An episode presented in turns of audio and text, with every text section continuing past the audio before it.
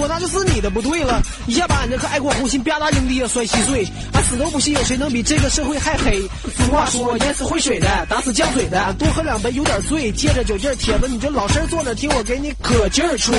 梦里面俺已经悄悄的混成龙头老大，人送外号无比帅呆逼 gangsta，手下小弟就在前面呜呜喳喳耍大刀呢。俺的他妈生像傻狍子一样比比划划，但其实俺要比他们更加专业、更加职业化，因为俺从前是个警察，这一点不扒瞎。可在现实中我是见天儿直不愣登的干靠，那前除了上网海货，其余啥都不到。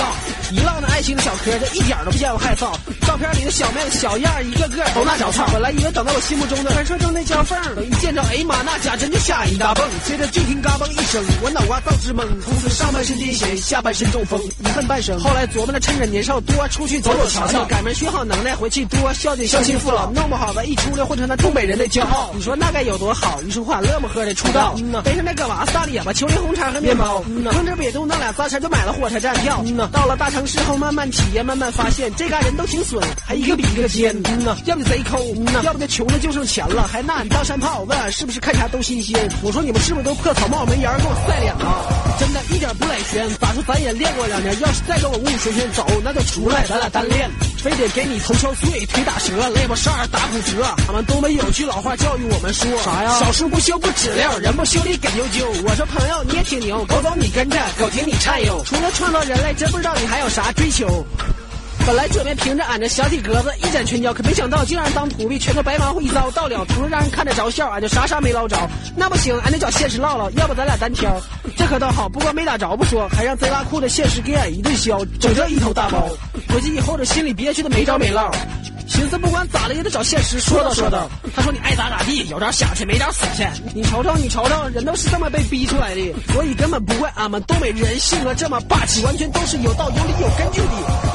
老百姓的确谁都不容易，这统治阶级的霸权主义也都不咋地。我说铁子，你都发泄完了就少磨叽两句，别哪句牢骚再不巧泄露国家机密。瞅眼旁边那车，人是不惜勒你，他要瞅你不顺眼，你以后就再也别想揍你。干啥呀？啥玩意儿？咋的？装呢？每公里一块一你就牛逼了啊？这把些心里话还不让人说了？那啥，我也知道我滋儿了喝的胡说八扯瞎白话，可这嗑也憋在心里，酒后才敢出来嘚瑟。我吹吹牛逼拜拜火，你直当听个乐呵。要是有啥想法，就来中卧龙势力社团找我。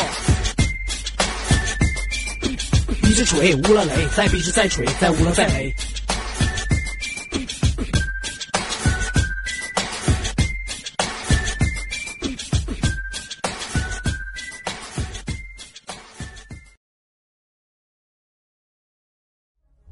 百年来，中共国的土地，从过去的四千年来到现在，从过去的虎虎生辉的啊所谓的龙形的土地，变成了鸡。东北，中国最富饶的东北的农村土地，供应了中国百分之四十的食食物的地方，大量的土地割割让出去，土地少了，人死亡的多，自由没了，信仰没了，科技义务发展啊，不读书。东北人在中国普遍文化比广西、比甘肃还低，但是吉林这个地方历来就是造假第一啊！东北这个地方什么都是假的啊，啊，除了东北的抗热乎是真的，没有什么是是真东西。这东北人要搞政治，东北人搞金融，一定是诈骗金融，一定是假金融、假经济，没有一样是真的。辽宁和吉林和北中南海的关系比任何省通的都密切，胆子都大。号称东北籍的金融犯罪是中国金融界是最狠的，所以做任何在东北的金融机构，最后都是惨局而收场，因为没原则、没法治、不守规则，而且善于走官场，而且也必须走官场，官场比谁都黑。破岗、破产背后的故事，一个财政局的副局长造假造了六万亿，竟然过去几十年给弄到报假数，把一百亿变成一千亿，把一千亿变成五千亿。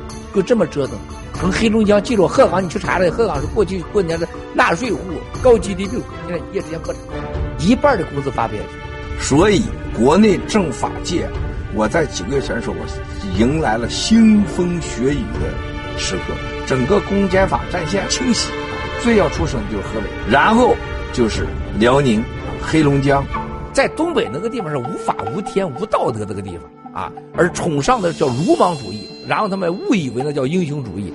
东北的经济呢，东北三省加一起不如一个广东东莞，过去共产党是往北看俄罗斯，最后差点把国给灭了；往南看的时候，通过香港的时候，中国才有了改革开放啊！你哈尔滨，比如哈尔滨，现在你连秋里百货都倒了。东北人，我就在东北出生长大的，山东人。就东北人动不动看一眼就打人那个，那是无知，那是无法。为什么东北三省经济加在一起还不如香港一个香港一个火炭区呀？就东北人这个爱面子是东北人贫穷的根本原因。我真的是我觉得东北这个地方是个垃圾的这个文化地方。东北人要面子去伤害别人，就为了自己当英雄。东北人有一样真够起意思来，中国人也没有哪个地方做到。东北人是真够意思，但是东北人够意思都很短，就东北人翻脸也快，仗义也纯啊，时间较短，跟昨晚一样啊。这个世界上你生存的真不是粮食，还真不是黄金，就是你提前预知灾难的能力和你处理灾难的准备，这才是爆料革命的核心。我们要包容万千，不能有宗教分别，不能有党派分别，不能有种族分别。不能有贫贱高低分，我们谁都不在孤独，我们谁都不在懦弱，不是任何一个组织、任何一个人随便就可以欺负我们。我们有一个新中国联邦在背后，谁都甭想碰我们。我们会在全世界联合国的国际救援组织下，我们会安排新中国联邦由法治基金、法治社会主导的到乌克兰战场的救助我们的同胞，还有美国的朋友和所有其他国家能救援。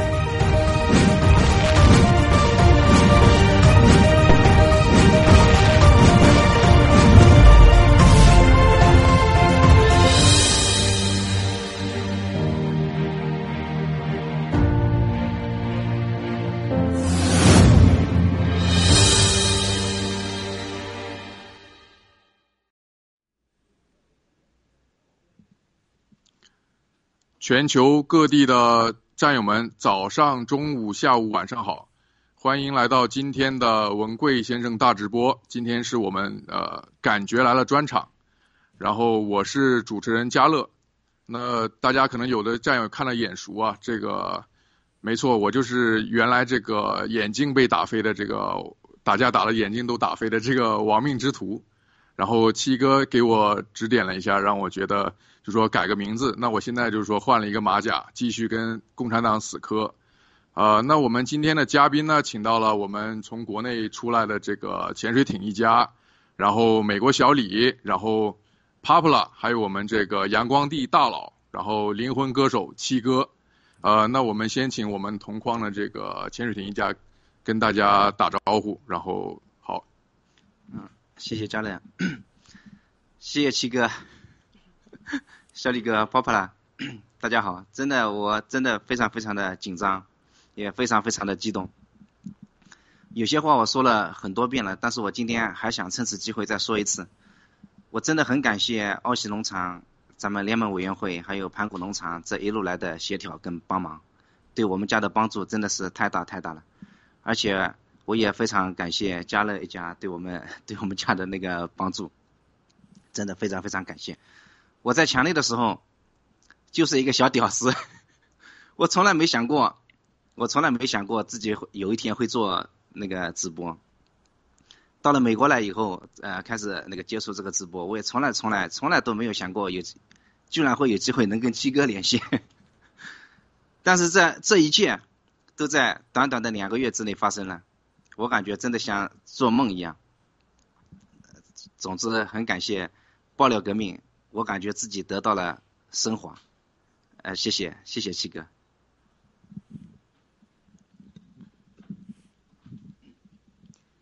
呃，大家好，嗯，小李哥好，泡泡拉好，尊敬的七哥好，我是三明治。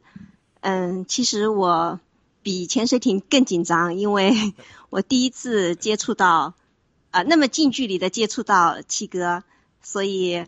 嗯，很意外，很很很很感动，嗯，特别就像潜水艇说的，特别感谢大家对于我们家的帮助，谢谢。那么，全球的战友们好，小小李哥好，七叔好，嗯，我是啊，还有 Poplar 姐好，我已经早给忘了，一不小心，不好意思，我是航母啊。那么我爸妈还有家乐哥都紧张了，我也紧张一下嘛。然后，嗯，我忘词儿了。OK，那欢迎你已经打过去。好，那接着请美国小李跟大家打声招呼，谢谢。好的，那嘉乐潜水艇全家，然后还有我们幕后的 Popular，还有我们最最尊敬的七哥，还有全球的战友们，大家早上、中午、晚上好，我是新中国联邦人美国小李，谢谢。谢谢美国小李。那最后请啊，美嘉宾里面最后一名是。帕帕拉，那我们这个机会也是帕帕拉给我们争取到的啊，因为帕帕拉可能是第一个东北人跳出来，觉得啊，为什么说我们东北人？那我们接着呃，欢迎帕帕拉，谢谢。好，呃，全球的战友好，呃，七哥好，呃，家乐好，小李好，潜水艇一家好，呃，我是 Popular，做人一定要许愿。很早之前我就在想，如果有一天能和七哥当面交流或者是沟通。我一定得问一下，为什么总拿东北人说事儿？现在大家看，许愿愿望会实现的。好，交给嘉乐。好，谢谢帕布拉。那最后，请出我们尊贵尊贵的这个阳光地大佬，还有这个灵魂歌手七哥，谢谢。啊，谢谢啊，谢谢嘉乐，谢谢小李，谢谢我们潜水艇航母三文治 p o p l a r 今天所有的咱们这个洛杉矶农场。特别要再次感谢，今天我觉得潜水艇一直挂在嘴上的就是奥喜农场啊，安红啊、保罗啊当时的包住，还有老班长的协调，这是特别好啊。这个不管是今天是感觉来了，还是北天东地，啊，咱们都是一个全球的一个灭共的啊，我们的战友群啊。今天在坐在这的时候啊，你会感受到，你看小李啊，嘉乐。加乐的父母帕布尔，我，我们来自于五湖四海，但是又同时来自一个被中共统治的一个叫中共国，啊，然后今天我们要谈的话题是头两天你们感觉来了，我觉得那个氛围特别好，就是很多人以为说上直播呀，啥叫好，怎么做？昨天小福利还问我，说你看我没啥说的了，这七哥我也讲新闻也讲不过你，讲啥讲不过你。啊啊，那没啥说的了。我昨天给他讲，那是因为你还没找到感觉，啊，说感觉来了这个词儿呢，实际上就是你看潜水艇一家来了，你的感觉就来了。那潜水艇这一家怎么来的？他绝对不是游泳来的，也不是像共产党人家穿着草鞋两万五千里长征走来的一家子，是吧？这两万五千里长征一年还走两回，我的天，从纽约走到纽约走回去，这 C 一家三口啊，十几个小时就跑来了。这十几个小时是他用了多少年呢？实际他用了五年。啊，从知道爆料革命到跟随，它是积累的结果。所有过去发生的事情，是你现在行为的所有的根本原因。啊，它不可能是一个简单的现象，因为疫苗，因为病毒，三文治啊，航母啊，都在讲着当时发生的事儿。就你仅限于当时，你忘了你的成长，你的父母。在你血液里植入了什么？啊，我我还我首先要说，今天我先拍拍帕布尔马屁，我是最感谢东北的，我是东北生的，我父母是逃荒到东北的，我父母是逃荒到东北的四百万分之一，后来就直接就大概不到三百天就到了八百万分之二，啊，然后他有我呀。这为啥老讲东北人拿东北人说事啊？我东北出生的，我有资格说啊。我代表着这个闯关东的闯二代。啊，我咋不说广西呢？我咋不说西藏呢？我还西藏血统呢？因为我真没那么了解，我没有感同身受，在我骨子里、血液里没有这么多的就文化和过去的积累，我真理解不透。就像今天航母，啊，三文治。潜水艇一家在讲这事儿的时候，他讲的是现在，他没讲他家过去。实际上，过去跟今天他都是有关系的。看是一个不相关的一个结果，实际上和你的成长和家族基因环境，它是有巨大关系的。啊，所以今天我觉得北天东地那天 Popular，我坚决啊接啊，他说七哥哪天我们聊聊东北的事儿，老拿东北说事儿。我今天我就拜托你们，给你们两个要求。今天第一不能说那种冠冠冕堂皇的，啊，东北人现在最会说的就是面子话。哎呀，一见七哥，我又梦见你了。昨天，我一个兄弟梦见我了，将近三十多年，这永远见面，啊，就问一句话：七哥，我真的昨天又梦见你了。咱不说这话，就不说面子话啊。第二，今天咱所有说的话，都要发自内心的，就是就咱也探讨问题。今天不是爆料，不是新闻，咱是探讨。我觉得对东北人，对我们现在爆料革命很重要。所以今天啊，请帕布尔把你心中的所有的想法，你都说出来，七哥都接受啊，谢谢。嗯，好，嗯，谢谢七哥。嗯，我觉得就是你放心，因为我们这感觉来了。本来前前面的名字就叫麻辣好像我都不放心似的。你这东北人的口气一上来就来了，你好像拿了个大棒子，你拎菜刀了没有啊？我没有啥不放心啊。嗯，对，那那我第一个问题就是，第一个问题就是说，因为我们节目组虽然从东北开始，但是您就给了我们。呃，这个主题叫北天东地，然后我们就各种请教和咨询。那对于这个主题北天东地，还是没有找到任何有价值的线索。我们整个节目组商量了很久，觉得这个一定要定为第一个问题，就请七哥给我们解惑：什么是北天东地？啊，谢谢啊，帕布尔。这个昨天啊，这个发给我，包括小福利问我说，我就没吱声啊，因为我想把这个感觉保留到今天节目给你们说。这个我整个东北啊，东北三省，很多人说东北这个地方没文化，很多人说东北这个地方没历史啊。我觉得这个世界上啊，对东北三省的不公平，严格讲用什么词儿形容都不为过。你们知道东北的整整个的文明历史是多少年吗？帕布尔，你知道吗？东北三省有人烟人类的文明是多少年吗？你知道吗？我觉得。应该是两千年左右，它应该没有其他的地方历史长。就这一招，你已经输了，帕布勒，你不能当东北人了，知道吗？这已经输了，七哥很放心了，已经已经很放心了。你连个鸡，你这还怕？这就是东北忽悠的形象。你巴布勒，你知道吗？后来挑战鸡哥，东北真正的文明是来自于冰河时期之前一万多年了。第二个真正的最高的文明，东北的文化的根基是什么？你知道吗？现在是人类文明发现最最给中国争脸的，也就中国人吹牛的东西文化，还不是河南，也不是山东，也不是郑州，你知道是什么文化吗？Popular，实话实说，不知道。是红山文化。啊，红山文化几乎奠定了东方文化的基础。红山文化，妹妹啊，Pablo 啊，你只但凡了解了红山文化，你就知道七哥为什么老喊东北了。红山文化是现在发现全世界公认的所谓中国文明可以捋得着的，多少年了，知道吧，Pablo 妹妹？有说六千年，有说八千年，啊，六千年、八千年也好，哪些年都高于共产党所宣传的五千年。他咋不说红山文化？红山文化包含在哪儿？知道吗，妹妹？东北，东北包含哪几个地区？你给七哥说说。七哥很放心的，现在很放松。你说吧。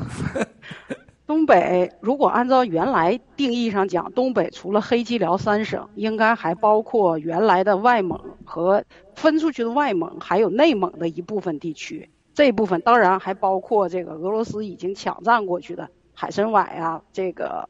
还有一些什么各种各种课之类的，应该还有一些地区，这应该是整个东北的范围，这就是我的认知。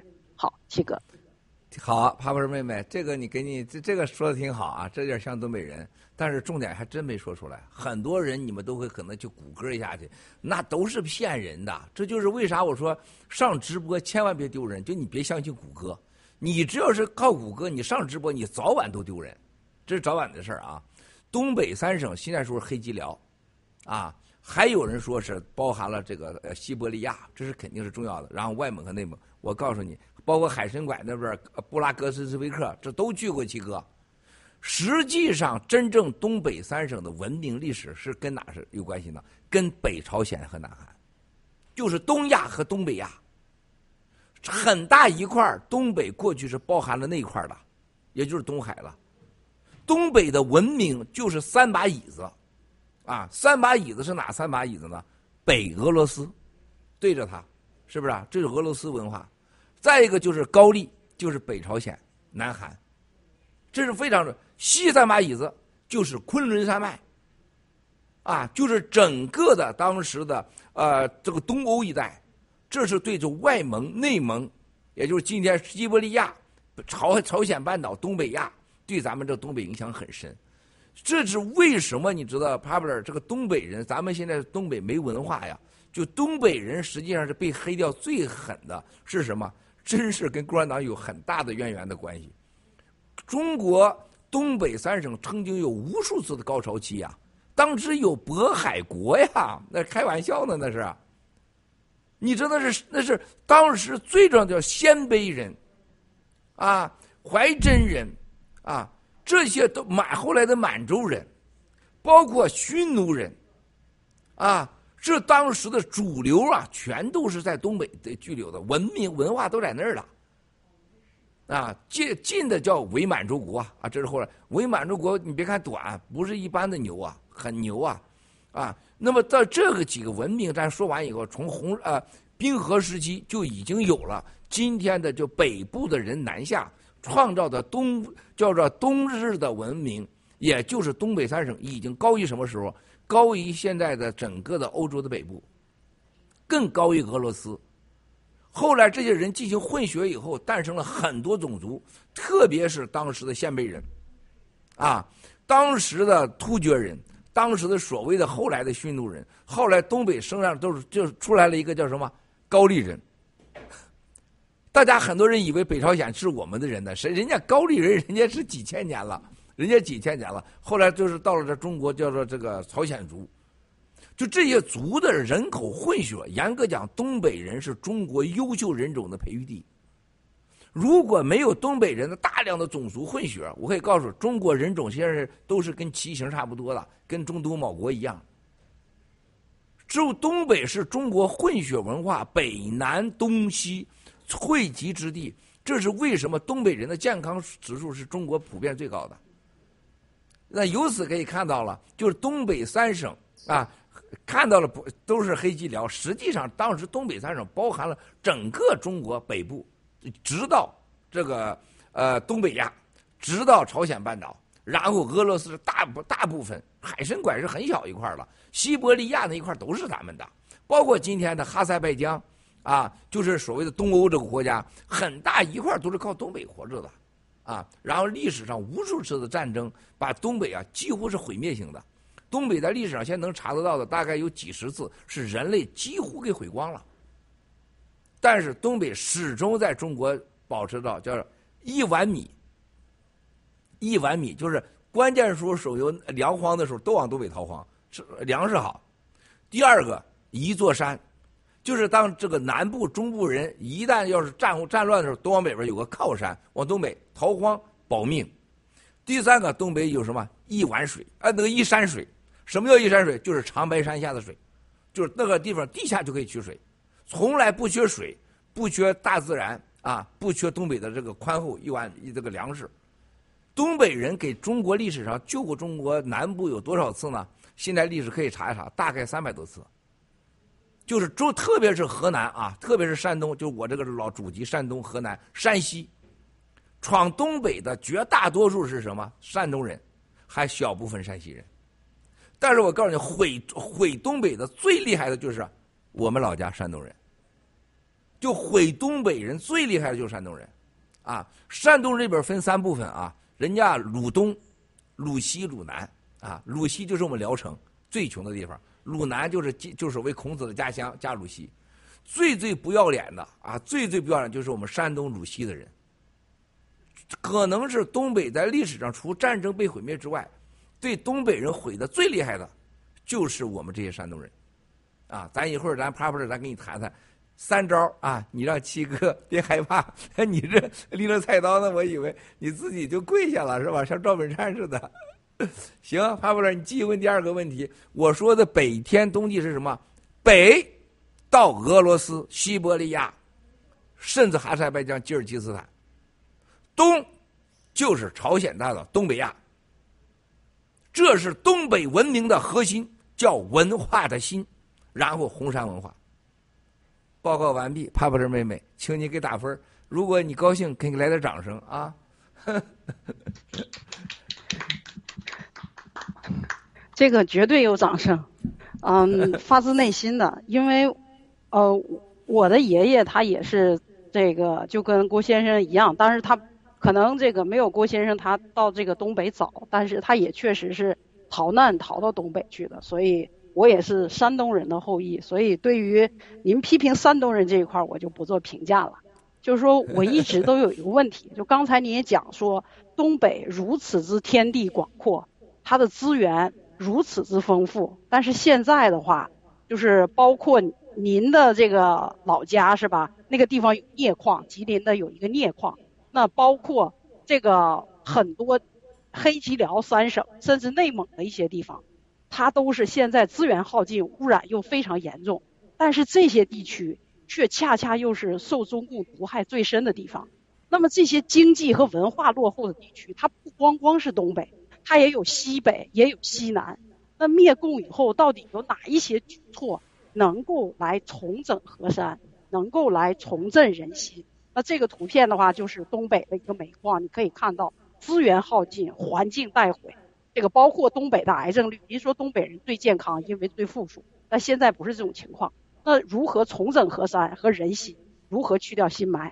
好，七哥，谢谢帕布尔啊，这个这个战友的力量是真的是最大的。就是你看下边留言啊，这个是行家看门道。就有的人点到，就是有人你能看到下面是绝对是有高人的，就像我们爆料革命啊，潜水艇一家没有出来的时候，你不知道潜水艇一家的存在，啊，你不知道的。同样的，潜水艇背后的很多人啊，被潜水艇一家影响的人，你也不知道。就像爆料革命能走到今天，我每天在这里跟大家交流的时候，我都能感受到啊，最大的荒唐和误区就是。我们人与人之间的这个隔阂，没人知道我们爆料革命多牛，也没人知道爆料革命真正的那些最后的那些潜在的，还有潜伏在内部的那些力量啊，这最最重要的都不知道。就像东北的真相，刚才帕帕尔说这话的时候说到这个东北的癌症啊，东北的疾病啊，经济的衰退啊，还有东北大逃亡啊，这这个这个是很有意思的话题，我特别愿意跟你谈一谈这个。我们看看东北啊，北天就北边的俄罗斯和北朝鲜和南韩，啊，东北的就是最近的地方。南韩，南韩的人种、南韩的文化能跟东北比吗？从哪也不能跟中东北比。南韩成了世界上的强国，一个小小的国家。北朝鲜跟他同宗同族，北朝鲜人成了那个样子。什么原因呢？是制度的对比。这不是文化素质的问题，就这点那个从南韩对比北韩，东北三省出现的问题，首先绝对不是人种的问题，它首先就是文化和制度的问题，对吧？这点可以，这个咱有很好的比较，对吧？帕布勒，咱不是黑共产党，咱也不是找借口给东北人，是吧？另外一个，从东从这个冬天呃东边这是呃朝鲜半岛，北边北俄罗斯，俄罗斯的原苏联苏维埃共和国过去的。那俄罗斯帝国那是什么概念？人家的文化多悠久，是不是？他那个经历了几次沉浮，现在俄罗斯成这个鸟样了。啊，同样的呃呃这个生存条件，我可以告诉你，去俄罗斯别听俄罗斯人说，你说我哪个地方没去过？俄罗斯人羡慕的是东北，就是我们说的蒙古啊，东北三省啊，包括当时是一九呃四一九四三年啊四六年。被俄罗斯划走的这些地方啊，那个地方是真漂亮，特别是外蒙，你不知道那个肥沃到什么样子，你不知道那个多么大自然，俄罗斯几乎用不上。海参馆被杀掉的中国人当中抢走的是金银财宝，但是那个地方他并没用好。而为什么俄罗斯人羡慕我们？东北人成了人类上有史以来所谓的啊一个山一碗米一一这个这个一一一口水的这个地方，现在成了大逃亡的地方。而且是在海南南方最多的妓女，最多是东北人，东北籍妓女。你到三亚一说干啥呀？全东北大碴墩儿是吧？不张嘴没事，一张嘴全东北老乡，啊，多少年来都这样，一说都是啊。你哪的呀？吉林的呀？哎呀妈呀，我四我四平的呀，老乡啊，免费吧，打折啊，打折打折，啊。那这这你心里不是到一到海南都这样，是吧？为什么从一个富饶的拯救中国的几几百年、几千年的一个地区，成为了大逃荒，而且连人身体、癌症、文化，包括经济，东北三省加一起多少人？帕布尔，你知道吗？东北三省现在，呃。东北三省这个具体总人口我不知道，但是东北三省没有一个城市人口过千万，这是最悲哀的地方。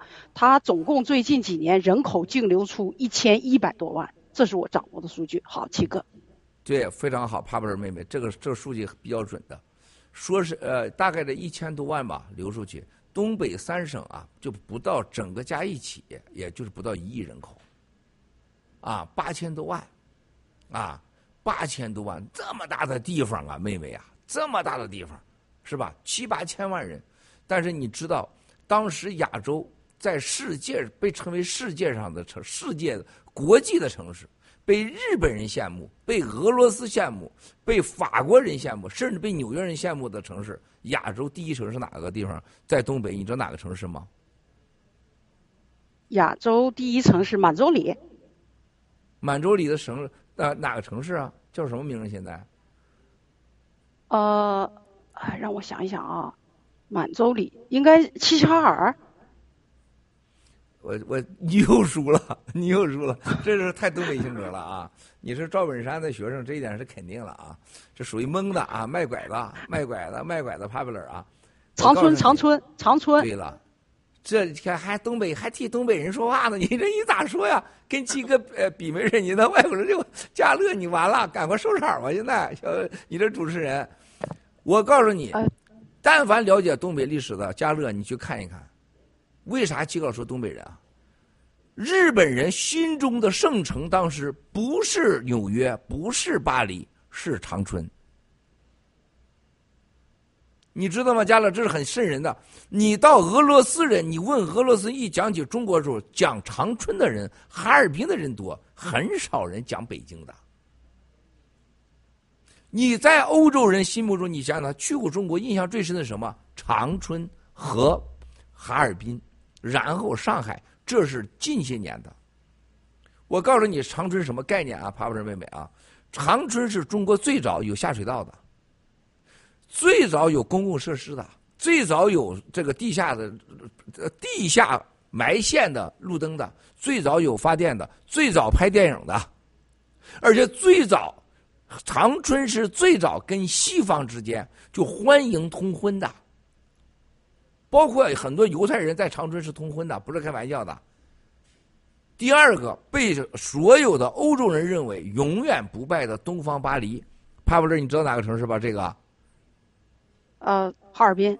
对了，哈尔滨，哈尔滨当年是中东方唯一一个，是跟欧洲通火车，直接卖票，甚至可以直接决定免检的，知道吧，兄弟们？而且火车里边安空调，有空调，空呃，而且带冰的啊，冰箱啊。带移动的，哎，未来，这东北人来了，又来个东北人啊，来个猛的啊，都嫁给德国人了，这东北人，这 现在来一个，当时什么？当时长春哈尔滨的火车，竟然有冰的，就真的是冰块的冰箱，冰棍冰糕、冰激凌是从东北进入到全国的，不是从广东。当时的长春，当时所有的绿化。占了整个的绿化面积啊，是所有的人均啊，是今天的东京是很多城市的五倍到八倍。西方建筑学，你看到很多，你七哥喜欢建筑，你到西方建筑博物馆一翻，中国长春规划图、长春下水道图、中国长春交通图、中国长春高速路交叉图，你吓死了，是吧？然后哈尔滨，一看哈尔滨，你说。两千五百个涉外建筑设施，哇塞，你你去想想啊，现在的哈尔滨什么德行了啊？竟然在哈尔滨有三千多家跟外国人的餐厅。今天的纽约啥样？你要今天拿纽约和哈尔滨比，那纽约差远了。绿化长呃长春排全世界前三，交通基础设计世界全世界前五。啊，火车当时的东北三省占了全中国的百分之六十。啊，飞机就更不用提了，飞机最早所有的新型飞机进入全东北。你知道飞机当时占多少吗？中国当时是在一九啊一九六八年以前，中国的所有的航空公里数。东北占了百分之七十到百分之六十，一直就这样。火车占了中国超过百分之五十。你说东北今天去各位东北人谁敢站出来跟郭文贵说说你当配当东北人吗？郭文贵要说当不东北人，你看看我今天跟你讲的时候这些，我在这块直播没有任何一张纸，大家都看着了吧？啊，哎，小王子也来了，你肾还在吗？肾还在啊，他的肾现在王岐山惦记上了，肾还在就好，肾还在好啊，小王子肾还在。常老师看到的，我也我我都是一张纸也没有啊，除了这个擦皮层纸之外，这在我血液里呢。我去过长春、哈尔滨的很多过去的地下设施、下水道，你你去看看去，里边可以跑火车的，不是跑汽车，是跑火车，三点九米高，厉害不？啊，然后再一会儿我再跟你说哈尔滨，那说大连算啥呀？是不是？那大连还不算什么呢？东北当时，然后就是沈阳。一九四九年建国之前和建国之后的整个东北三省的工业和今天的工业有啥差距？帕布勒、加勒，你们说说。七哥再给你们说说啊，我让你们多丢点人啊，你们说。谢谢七哥。其实七哥这个，其实上次您在就说到这个北天东地的时候，就是我们已经懵了。然后就是说，但是我们这个组合是一个比较刺儿头的组合，所以说就是基本上什么也不慌。然后就是因为我们都商量好了嘛，包括我们这个感觉来了这个导演，呃，来福福在上面的来福福，还有我们这个一个人推一个农场的这个汪汪兄弟，然后我们就说我们就一锤子买卖，不行就是撤，就是。呃，不行就撤了，然后再换个马甲再来。这个换马甲，这个我有经验啊。然后就是 不行，我们就再来，但是还是会继续的做。对，然后所以我们这个也已经做好准备了。呃，然后呢，我们接着请这个呃美国小李给我们呃提一个问题吧。有，刚才我听 Papa 想想想说一些什么，还是把麦克风交给 Papa 我刚才听的都入神了。好不了，呃，就是本来我是想我这个首战就没有告捷嘛，也很对不起大家。但是我们节目组的特色不就是大家轮流受伤吗？不能光我一个人是吧？我回答一下，就是刚才七哥讲的那个，就是说我查到的数据啊，就是说这个七哥以前说过长春是最喜欢的城市，然后的话就是。嗯，这个数据我不知道是真是假。就是说，一九四五年收复东北的时候，它的工业产值占到全国的百分之八十五。就是山海关那个时候人均的这个 GDP 是四十美元，关外的话，也就是东北这一块是三百一十五美。那中国的话，其实到了一九八零年才突破三百美元。当时满洲里的土铁路就跟刚才郭先生讲的一样，是亚洲的密度最高，而沈阳被称为东方的鲁尔。铁路沿线都能看见工厂，而到一九四九年的时候，这全国的公路也就才增加了五千公里。所以说，共产党在东北没干什么好事儿。对，那接下来的话就到这个大家上场，我也休息一下，然后不然光我一个人拷问也是够呛。好，交给小李。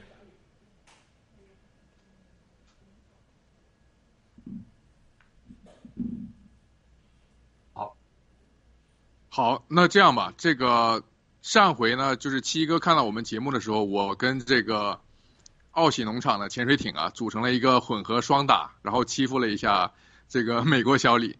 那今天七哥在，我们就没有办法了。但是我还是就是呼唤一下队友啊，就是这个把潜水艇呼唤出来。那潜水艇，你给大家呃讲一下，然后包括呃机会向七哥提问。好，交给你。好的，好的，谢谢 Popla。我们上那做这个节目之前，我们都那个说好了，高大上的问题呢，让 Popla 来提。Popla 比较 学识比较广博一点，像我就提一个比较草根的，就七个。我想问的问题是，六四那天啊，罗斯柴尔德家人在现场，我就很好奇啊，像罗斯柴尔德这样的沼泽地啊，他们如果说想要考察新中国联邦的能力啊、物力啊，包括各方面的资源啊，其实他只要问一下七哥就行了，看看七哥您就行了。那他们亲自要到现场，他们是不是要观察我们战友什么？他们总不会到现场来看一下长岛哥，看一下 Q 妹啊，看一下帅哥靓妹吧？他们是不是有其他更具体的想考察的那个东西？谢谢七哥。谢谢啊，秦水挺，这个咱们这个思维方式呢，还是咱中国人思维方式，就是总是用这个两极对比法啊，一个是一个是虚，一个实啊，行为和结果啊，总是这样想。就刚才开始说的，很多事情发生以后呢，它不是一个简单的一个你当前环境造就的，它有很多原因的。我们这个六四的庆祝呢，它有几个因素，就是大家知道我来。啊，首先是我到现场，啊，他们就觉得这个麦尔斯郭到现场了啊。去年他为啥不去啊？你在那搞个 party，他就不参加了。他今年我来，他觉得安全上还有一个我和战友们这个大规模的这种接触，啊，他觉得这是个大事儿，这是主要原因。第二个呢，就是他在问我的时候，我可不可以参加？是他的家人其中一个孩子啊，他这个孩子呢，还是跟这个咱中国人通婚的。啊，这有个很大的背景，他就跟中国人，他的女儿就是这个闺女，嫁给了中国男的了，啊，而且很幸福，生了好几个孩子，是最旺的之之一啊。他当然对中国人就更感兴趣了，他看咱们的直播，看咱们的行为，觉得你们咋跟我见的？包括我先生和这中国人咋这么不一样呢？啊，然后他也有很多说实在话看不上的地方，有意见的地方啊。然后我可不可以去啊？这就西方人啊。他永远不会拿着把自己很快的，就是从狗变成宠物狗。就现在，就是中国大陆很多人就这个，就本来自己是条狗，啊，哎，结果一旦有食吃了，就把自己打扮成戴个蝴蝶结就变成宠物狗了，哪谁也不见了，是吧？不见狗了，只和人在一起。而西方有钱的人还是没钱的人，我是狮子，我永远我就是狮子；我是狗，我永远知道我是狗。但是我要知道的，最我不会狗仗人势。就是我见到这些沼泽地，最让我感觉，我说人家玩音乐能玩到那个境界，是吧？人家去搞博物馆能搞几代人，就那个耐心。你看那中国人啥事儿啊？长岛哥今天一闭，他今天晚上就想卖了，他都不想等到明天，明天早上。这咱中国人这种套现心理呀，急功近利呀，什么事情都投机取巧啊，体现在无处地方。你看中国的公司哪有坚持下去的？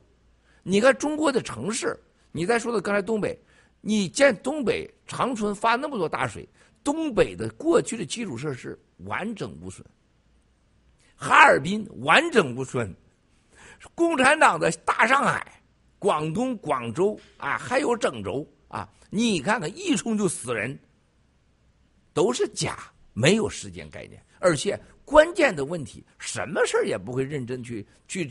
感悟它，去把它质量喊高，啊，人家来到现场来，一个最大的感受，我真身感受中国人，而且人家特别没有任何人知道他们的到来，没有任何人，你们谁也不知道他的到来。我说我会安排你啊，让保镖让你到过来看，人家转了几圈，看完以后啊，人家特别开心的，我走了。然后结果下午又混进来了，这东北人啊，这纯东北人，哎呦我的妈，老嘚瑟了，哎呦我的妈呀，回来，完了你还别拖了，那说就拖了，这太东北性格了，啊，这没事啊。所以说那天人家来的时候看到什么？看到中国人就是咱们团结，他们是很难、很不可思议的。他们印象中中国人是不团结的，就是跟那个小三文说实话一模一样，就是中国人。一个一个相对是都特别好，中国人只要是有几个人一聚会，背后就是给他说坏话。哎，别相信这个人啊，这个人有问题啊，这个人特别坏啊，这个人是逃跑犯啊，这个人撒谎啊，这个人根本没钱。他说我真特别烦，人家跟台湾人、香港人接触没这感觉，他你们大陆人怎么这么爱说人坏话？啊，比亚迪是他百分之百控制的，就他就他本人就是来这个人控制的。到比亚迪开会，最跟比亚迪接触的时候，每个人都想干到干到那创始人叫什么玩意儿？比亚迪老板都想把他灭了，每个人都给他写信检举他，什么造假账什么的啊。结果到新中国联邦来，人家感受我们的，特别是这个机翻人，他老喜欢机翻人了。你知道这两天打折可不是说这个优惠啊，不是你们买。你看黑白两道，我一看到了小李，黑白两道，我一看今天可以，太东北范了，黑白两道还带一朵花。然后这是日本三口组，三口主的啊老大的助手陪睡的啊陪睡的身份，陪睡哥。所以小李也行可以啊，你你值得拥有。所以人家来看的时候吧，也买机翻身，也看机翻身，因为机翻身在这儿，他也想来看一看，这是另外一个原因。在下午再来是什么原因啊？就是他特别触动的事就是我们这些人跟他竟然知道咱这些人都是自己战友服务，而且特别的，他跟保镖他都很熟嘛，咱们的保镖又给他们家里也做保卫的，特别的，他你看那天来的时候，连艳萍他今天都不知道，我们的其他的高管呃盖着没有一个人知道的，他就进来转几圈走了，下午又要来了，我说你要来下午来干嘛？他说：“我还要再去看看，又来看。啊，这就是一个新中国联邦的不同的行为的方式，改变了一个外国人对整个中国人过去群体的看法。这就像未来我们的航空母舰，他要面对的人生一样，他未来他面对说，哎，这个就是来自中国的，是吧？江泽的啊，什么绍兴来的、嘉兴来的这么一个小伙子，他们会拿大陆人看待你。”如何让你的行为和你的整个是给别人带来的观感和感觉和他们过去认识的共产党的中国人不一样呢？我们这个新中国联邦人那天就表现出来了，团结、谦卑，啊，而且是每个人都是在高度的配合，而且中国人在西方人都是极为自卑自我的那个形象，在这一点都没有，大家都很自信，而且都是非常互相照顾。他感触真的是很深的，而不管他，另外还有两个人嘛，啊，另外一个人就是跟那个长岛夫人，长岛夫人很高啊，你看长岛夫人一个这么呃朴实，就在干活，人家就发现了一直干活，长岛夫人过来了就跟着这个人就喝两杯酒啊，长岛夫人啊，后来对话，长岛夫人就对过了以后。人家把那个人给拉到一个小屋里边对话去了。长岛夫人很厉害啊，尝试蓝金黄对方啊，呃，当然是玻璃啊，给你们开玩笑，这对对面，他后来跟我说，长岛哥，呃，他夫人真的是特别棒。啊，我说你为什么这种感受？啊，他说这个，俺俩喝两杯酒，他说是特别有礼貌，然后呢，问的话人家就很很就很到位，想说的话都说了。然后他就特别感动，他觉得我们中国人真的没这样过，啊，他是见过大世面的，世界级的啊，他觉得中国人从来没这么文明，这么自信，就是这么舒服。你看长岛哥，夫人过去了，你谁呀？啊，我猜你是谁吧？然后来喝杯茅台吧，叭来一杯。你这个女人不简单啊！你像长岛哥的夫人，如果在他老家，在嘉兴，在绍兴，他不可能有这种行为结果的。啊，就现在你看那三分之你媳妇第一次上采访，还有现在坐上去，她她自己没感觉，她已经不一样了。她脑子思考问题，她已经自己在改变中。她在更宽度的在思考周围的一切，他自己没感觉了。他以为我当妈了，我就什么都成熟了。不是的，你越当妈，你越得学习，否则你就成了废人了。而中国的女人和男人一旦有了孩子，就以为自己我是爹，我是妈，我啥都是对的。我不需要学习，我啥都懂。恰恰相反，就因为你无知，是吧？你看那个长岛夫人那天给另外一个，这也算沼泽地吧对话，这个是让人很感动的事因为他接看到了中国人，他本身就是中国出来的，他看到的中国人当中都不是这个样子的，所以你看，就在点点滴滴当中，我们展示了给人家，我们新中国联邦人和共产党的中国人是不同，啊。说到这儿，我还再说一下东北的问题啊！我告诉你，这个秋林百货，我说过很多次，道外咖啡屋，啊，饺子馆，你去看看整个哈尔滨，当年哈尔滨的那所有的那些东西啊，你去看一看那个建筑，哈尔滨的建筑，俄罗斯留下的建筑，你再看长春的建筑，然后看大连，然后看沈阳。你到沈阳，你到在和平区，你但凡看到有几个射阳的建筑，那都什么感觉？你再想想，刚才大家呃，帕布尔说的是对的，在这个共产党一九四九年统治中国之前，我可以告诉大家，叫奉化时代，就张作霖时代。在他之前，整个东北就是现在的东北三省，占了中国 GDP 一度时间七十到八十，而且出口创汇占了中国一度时间超过八十。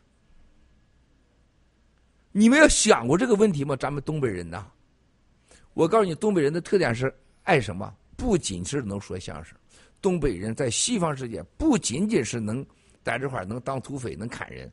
东北人给世界留下的印象有三个文化、行为、生活特征，啊，这也跟六四就是人家看我们这个情情况是一样的。东北人当年最有资格说话，你知道哪三个行为、生活跟咱们南方，特别是中原人和山东人、河南人不一样的三个生活品质特征是啥？加乐，你们知道吗？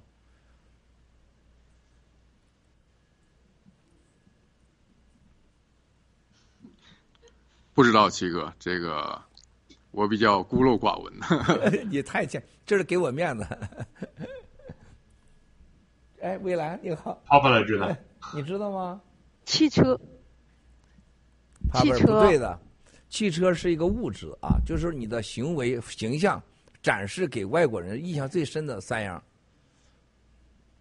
喝酒吗？洗澡算吗？这个。哎，你看电影在这儿有大懒猫是爱穿戴，你看其中一条啊，我告诉你，所有的咱东北人给外国人留下印象，东北人会吃，会吃啊，这是一个所有的世界人类文明，记住啊，所有好吃的，最都来自于北方，所有的国家北方都是冷的。所有的时尚都来自北方，因为它冬天它四季分明才有时尚。夏威夷哪有时尚？一个裤衩子，一个拖鞋穿一辈子，然后死了以后不舍得穿，下一辈子还可以穿，是吧？他不需要机翻身，啊，这是最最关键，因为他他就是东北人就显示他就是会穿，他就是会吃，而且高盐、高咸、高油，因为他冬天他需要高脂肪嘛。他是所有的北方人，你像挪威、丹麦，你去吃，你像瑞士。那什么牛油火锅，哇塞，那个家伙吃的牛油饺子，因为它冷啊。阿尔卑斯山下边是吧？他吃非常牛。东北的很多高级的吃的，做野味儿不是安徽，是东北。啊，做野味儿是东北，山山菜也是东北，安徽是从东北过去的。啊，穿就不用提了，中国人最穿不是现在，啊，鲜卑人。啊，还有这个这个这个女真人族，女真人族是东北的老祖宗啊，女真人族啊，是整个是从昆仑山这个这个喜马拉雅山脉来的，然后才到了高丽族，啊，后来是满族，还有朝高这个朝后来咱们所谓朝鲜族就是高丽族，这大概十几个族混血后，所有这族有个特点，穿貂穿毛，那真是大貂毛是吧？各种皮，最讲究穿，而且士冠。冠式在红山文化看，东北是最早的，啊，吃就更不用提了。所有的山上的所有的东西，东北的吃树，吃那个野味儿，像东北的刺老牙呀、蕨菜呀、猴腿儿啊，还有这个呃木耳啊、蘑菇啊，那是整个全世界最牛的。到现在欧洲都都如不了的，没法比的啊。然后东北第三条是最高，东北人是最幽默的，就会讲话。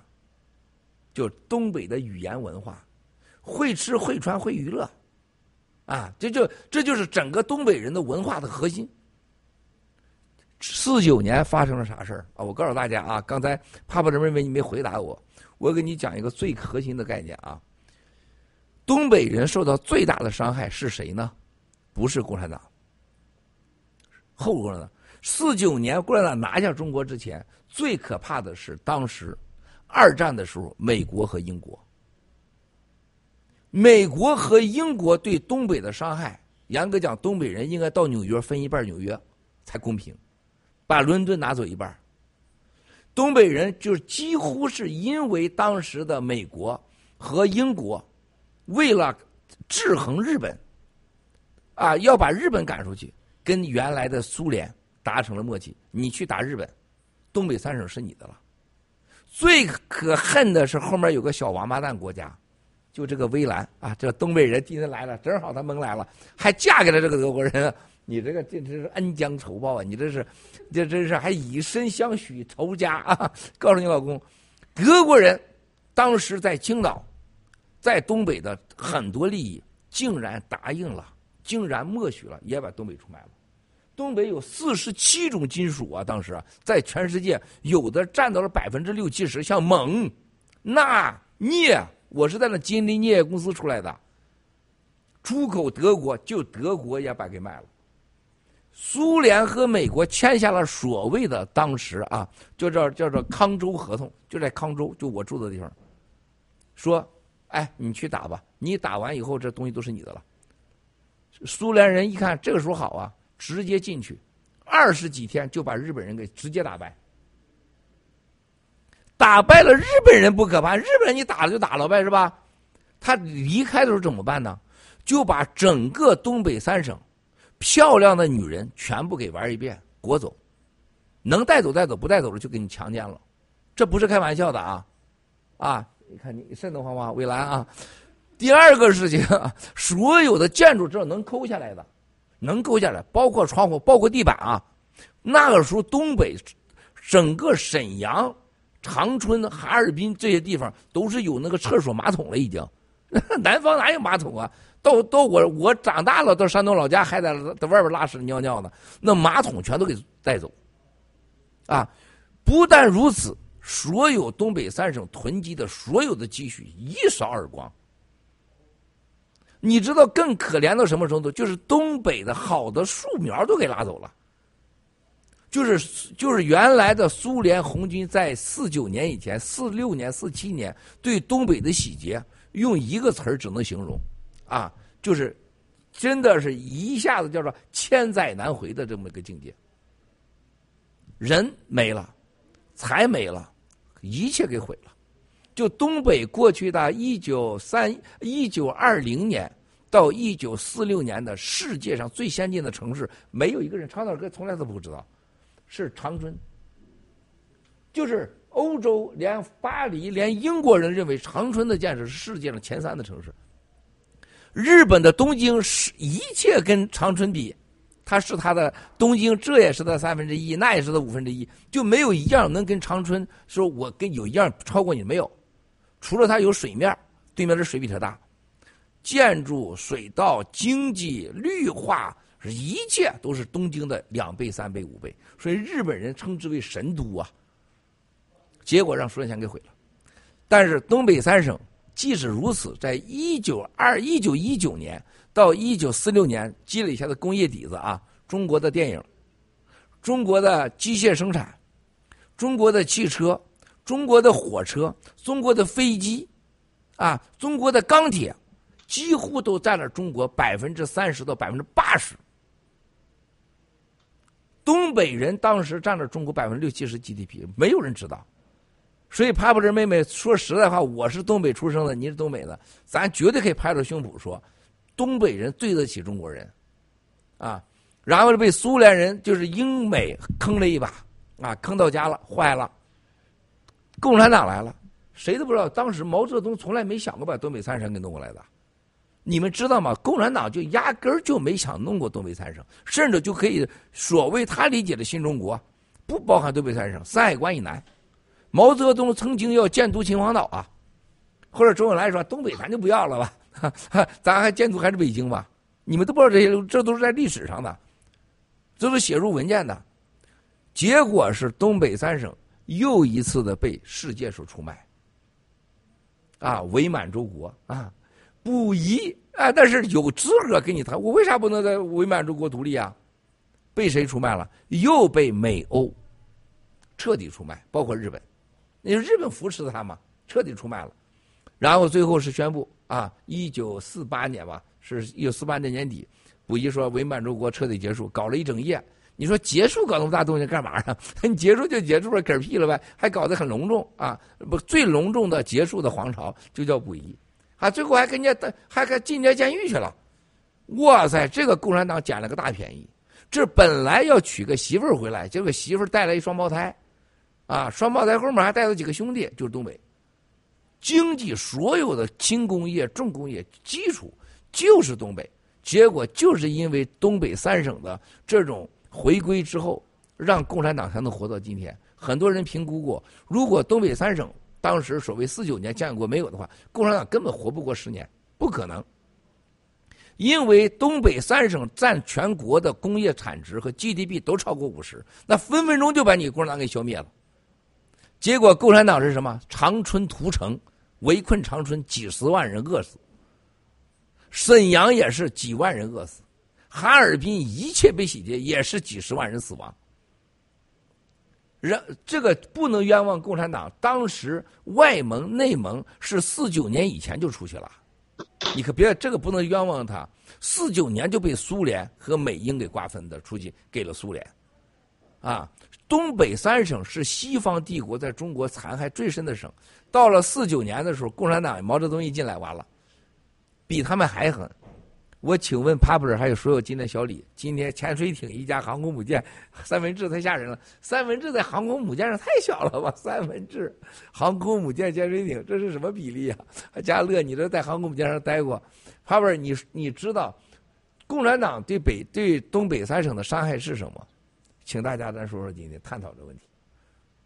嗯，我先来尝试回答一下。就是我觉得，就是共产党，就之前七哥也讲，就是说东北这么发达，然后但是东北它也算是国际的这个，就是有周围的很多的这种跟其他的国家虽然不是很先进，但它也算一个国际的这么一个地区。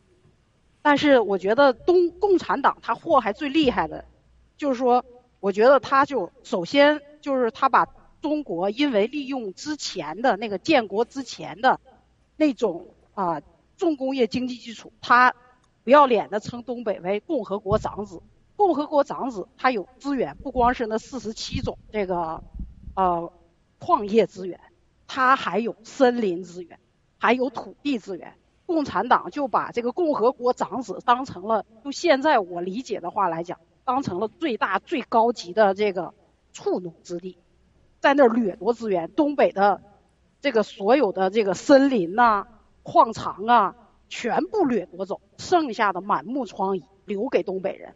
第二个，就因为东北以前很活跃，但是就是这个整个的经济很发达，但是后面的话，最早最早，而且在东北最早实行土改，这个还有一个小说叫做《暴风骤雨》，里边最早杀地主分分土地，也可能会是在东北。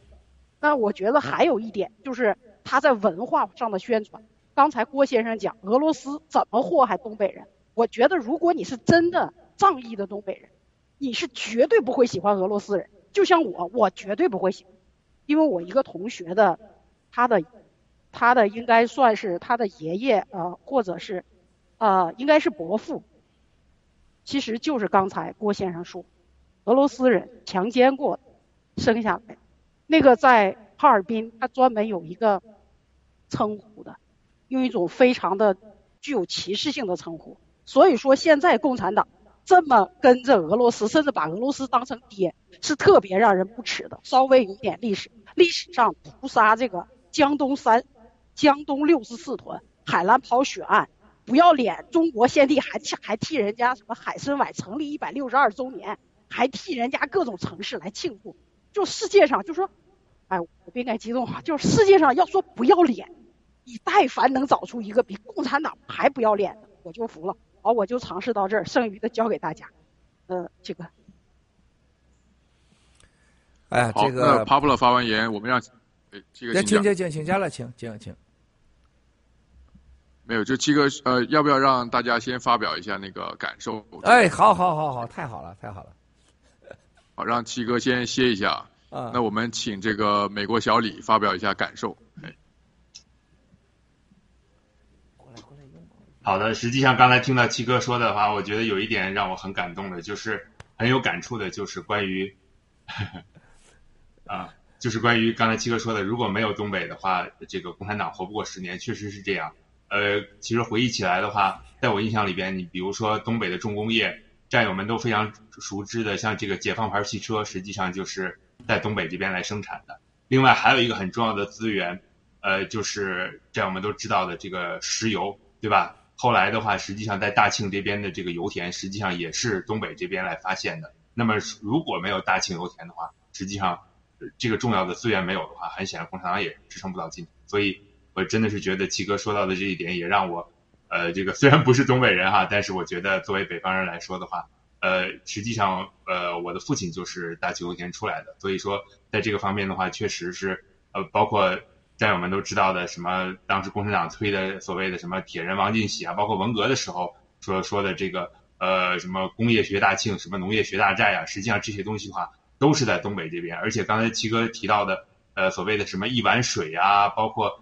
呃，什么一这个肥沃的土地哈，实际上这些都是这样。包括我在呃，记得我还是在上 大学的时候啊，就是呃，跟我的女朋友，也就是现在我的太太，我们一块儿去旅游的时候，也是去的这个长白山。所以，如如果七哥可以的话，这个想想听七哥这个关于长白山的一些，因为提到这个，其实刚才七哥提到的另外一点，就是所说的这个呃，包括北韩啊，包括南韩这块儿，实际上长白山在这个。朝鲜这个整个这个民族上面也是非常有历史的，也是非常有地位的，啊，而且也是很神秘的一个地方。何况刚才七哥也提到是关于这个一碗水，所以如果七哥可以的话，可以在这个方面再多分享，多让我们多学习一下。谢谢。这个非常感谢啊！刚才帕布尔加勒说的都特别好，小李，还有谁要说啥？接着说，说完咱一起说啊。好，谢谢七哥。那我们接下来请钱瑞婷分享一下。好的，家人。七哥说上直播不要鼓鼓信息，可是我们除了鼓鼓，我们 没有机会接触到别的东西了。所以我就厚着脸皮也说说我的观点吧。我觉得共产党对那个东北的祸害是呃起于那个后来那个所谓那个改革开放时期，前因为那个集体经济快要崩溃的时候，他们后来要走改革开放，到后来跟那个。呃，欧美勾结，他们呃入市，然后是那个时候开始开始大量的做那个出口，但是那个出口呢，主要是因为像江浙那那种地方呢，主要是那种小小商品啊，衣服鞋子之类的，它那个比较多。然后你主要出口到那个欧美地方呢，呃是靠这些便宜的廉价的东西为主。嗯，东北呢主要是重工业，像机械之类的，它那个技术比较烂，那出口到欧美肯定是不行的。呃，所以我想，中共可能是呃，基于跟那个欧美勾结这个考虑，也另外一方面，他们可能是想为了赚那个外汇啊什么之类的，想呃多做一点那个出口。但是如果你要多做出口、多卖东西的话，可能是东南部沿海比较方便，毕竟它那个港口比较多嘛。所以是基于这个考虑，他们可能就会把重心移到那个东南沿海，呃，忽视了那个东北。所以导致了东北现在这样的一个情况啊！谢谢七哥。好，谢谢钱瑞挺啊。那现在这个大家，因为刚才七哥给大家讲解了一下这个很多不为人知的东北的一些故事，还有历史。那我们在谷歌上啊，包括很多人可能都是不不知道的，包括可能东今天来挑战的这个 Papa 姐，她她自己也不知道。那这个情情绪有点低落。那我们这个节目呢，虽然是呃。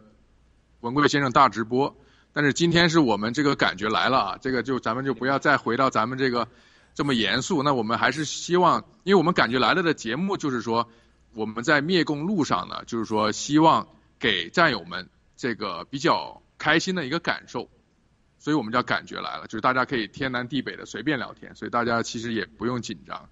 那我刚才因为就我自己而言呢，就是说。七哥刚才谈到了这个长岛哥的太太，然后七哥也谈到了这个薇兰，薇兰姐，然后就是娶媳妇儿嘛。那那我是一个年轻人，对吧？那我就这个其实这个我是比较关心的。那我就是想到，其实因为七哥讲过，当时七哥追七嫂的时候是呃抱着呃这个炸药包去找七嫂的。那当然，七哥性格我是了解的，但是后来我想到了一个问题，就是说，七哥当时是呃对七嫂的那种感觉啊，就是说，是怎么确定这就是我一生，就是说要在一起的人，就是我哪怕就是呃把我的生命这个放在这个风险当中，但是我就要这个女人。当然，七嫂在七哥的只言片语当中，也给我们就是说让我们了解到，七嫂也是一个非常优秀、非常特别的一个女人。那现在就是说，对我们爆料革命而言，我们我们有很多年轻人、爆二代。那我们呃接下来怎么去找这个对象？包括男生、女生，对吧？那怎么怎么能够找到七哥当时对七嫂的那种就是这么坚定的这种感觉？还是说当时七哥只是说看到七嫂漂亮，然后见色这个起起这个想法了？对这个，我想请七哥给我们呃谈一谈感受吧，谢谢。缘分。啊，说到这的时候呢，我要特别感谢你们几个的说这这特别好。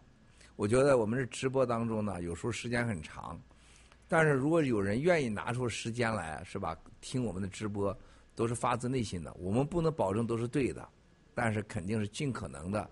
我们可以说发自内心的来分享我们所有的人生，啊，但是这种感觉肯定是真实的。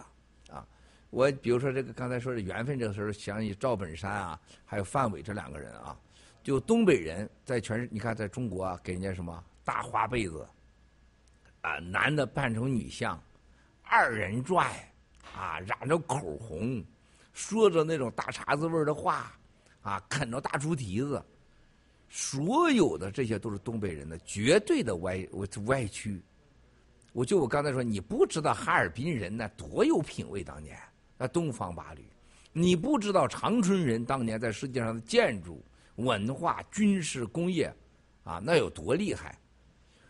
说是人类上都知道莱特兄弟发明了飞飞机，你知道中国人还有第二个飞机，呢？中国人发了发明的飞机，冯氏兄弟，啊，还有中国人拖拉机，最早的长春拖拉机，啊，那这多少个现在才都没有都没搞定的那些技术，啊，而且当时创意都来自于中国东北人长春。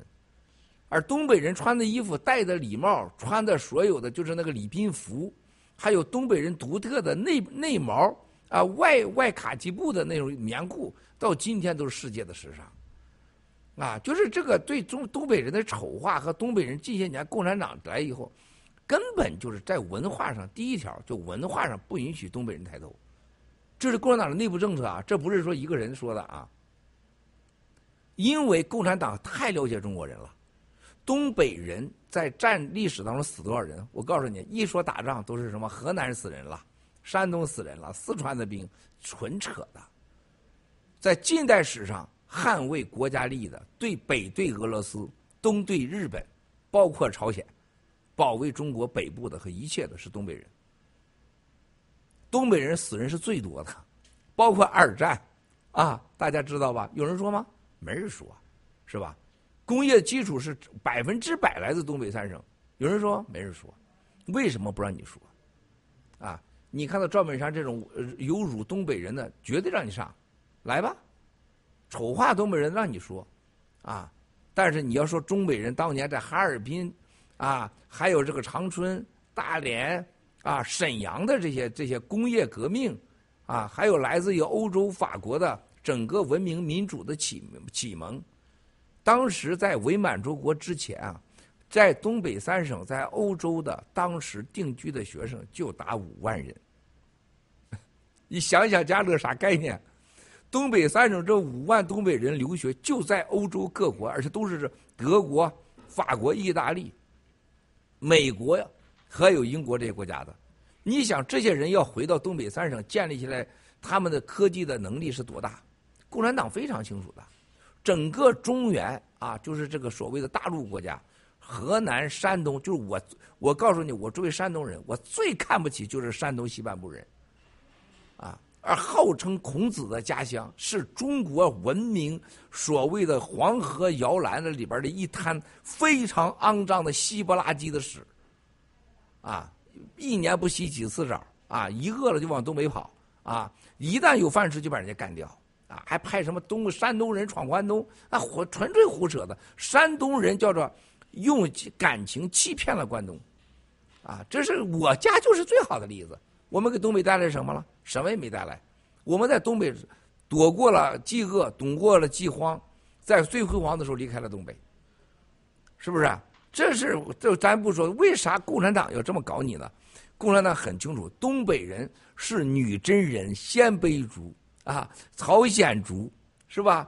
满族一生勇敢好斗，基因里就好斗，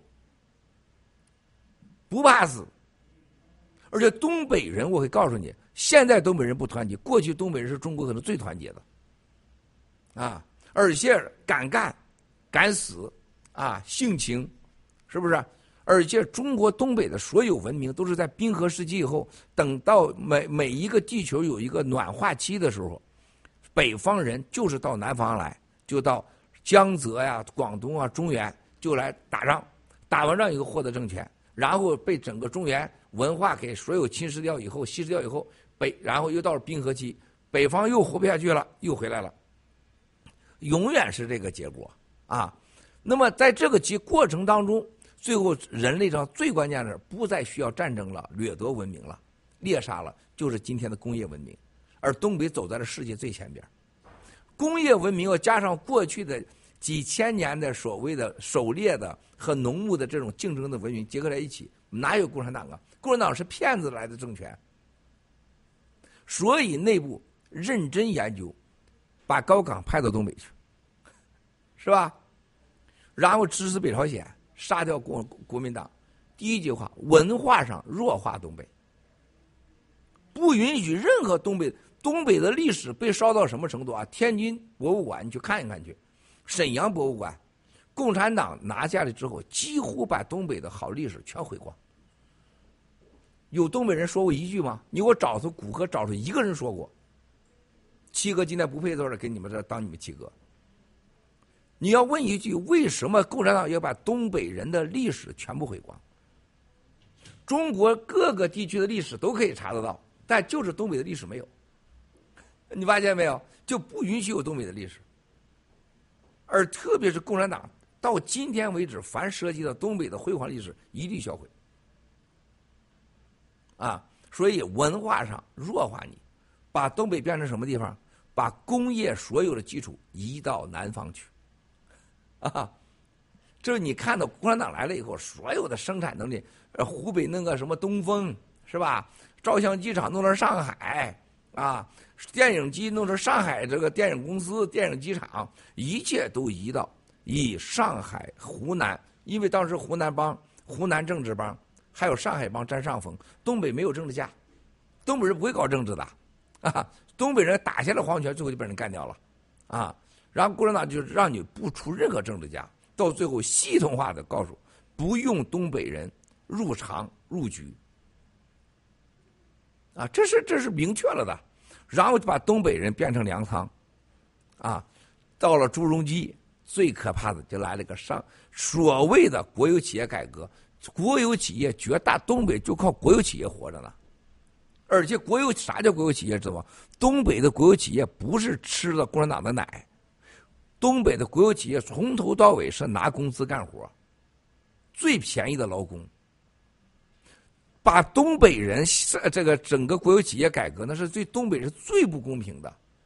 哈尔滨的动力、哈尔滨的机械、长春的汽车、大连的工业、大连的火车、哈尔滨的工这个这个飞机，啊，还有像长春一系列的这样厂、这厂那厂，一切，所有人叫南迁。工业南迁化，东北文化完全给你彻底消灭，弱化东北的文化，然后禁止东东北人进政治，北方人就甚至北京人都不让你呃参与这个政治的，就是彻彻底底的共产党把它变为了一个北方的农业大省。工业变成农业是为啥呀？那不就是让你叫你没有任何政治分量吗？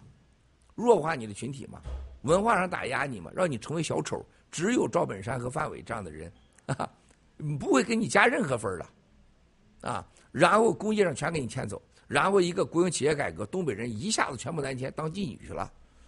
我告诉你，共产党对对东北三省的打击，绝不亚于日本人，绝不亚于美国、苏联人。这是一种彻底的一个族类的摧残，有计划的消灭。最后，朱镕基的上山改革、下山改革，整个东北人全毁了，工业基础没了。最后一招，农业大省的改革，所有的化肥，把整个东北的土地，黑吉辽，最后一碗饭，一碗米，一池水，一座山全毁了。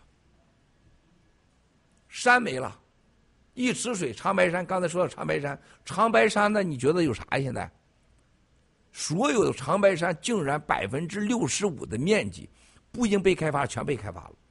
一个万达区几千亩几千亩，徐家印几千亩几千亩开发。长白山的天池一半给了北朝鲜，一半在东北人手里边。你知道东北人后面这屁股上面扎了把刀似的。啊，就是北朝鲜小金山炮，是不是？你一个人的屁股一半给了北朝鲜了，你只要东北人敢造反，北朝鲜给你干；就是你东北人想造反，北朝鲜就想跟你干。不要忘了啊，这是很阴险的一招啊！啊，另外一个就把整个东北的所有的工业南迁之后，剩下的你的农业，你的山毁了，水毁了，污染土完了，你还有什么？一池水，要一碗水。啊，这个这个这个一碗米一池水，一座山全毁了，东北工业又毁了，东北的文化也完了，就剩下土匪了，杀人放火出东北。所谓的政治安全啊，必须把东北变成一个沉寂的远古时代的农业大省。现在东北加一起大概一亿人口左右，加在一起的 GDP 一万亿美元，你还不如一个广东呢。东北人要想再复活太难了，啊，都像蔚蓝这号的嫁给外国人，这是叫高等的东北人；二等东北人嫁给日本人，再三等的就去海南了，是不是？就当小姐姐了，天天做新娘去了。啊，东北人的被摧残和土地的污染，啊，山河的尽毁，啊，几乎到了一种，这就是为啥我今天在为啥我老说东北人不行？东北人你看到戴大金链子的。带金溜子的，拿着刀砍人的，啊，到处装装社会老大的，肚子大大的。我告诉你，绝绝大多数是闯关东的山东二代和山二代，叫闯关东二代人。你真正到了鲜卑人、女真人、朝鲜族，啊，你到满族人，你看人家讲究了呢。你到那个伊春，你到哈尔滨，你到北边，人家穿的带着女的，那有面子呢。东北人豪爽，但绝不烂。啊，东北人讲感情是认真的，啊，就是我们这个闯关东的这个混二代，就把整个东北给毁了。我专门了解过，在广东卖卖淫的女的很多都是这种闯关东的二代三代，现在都是三代到四代吧。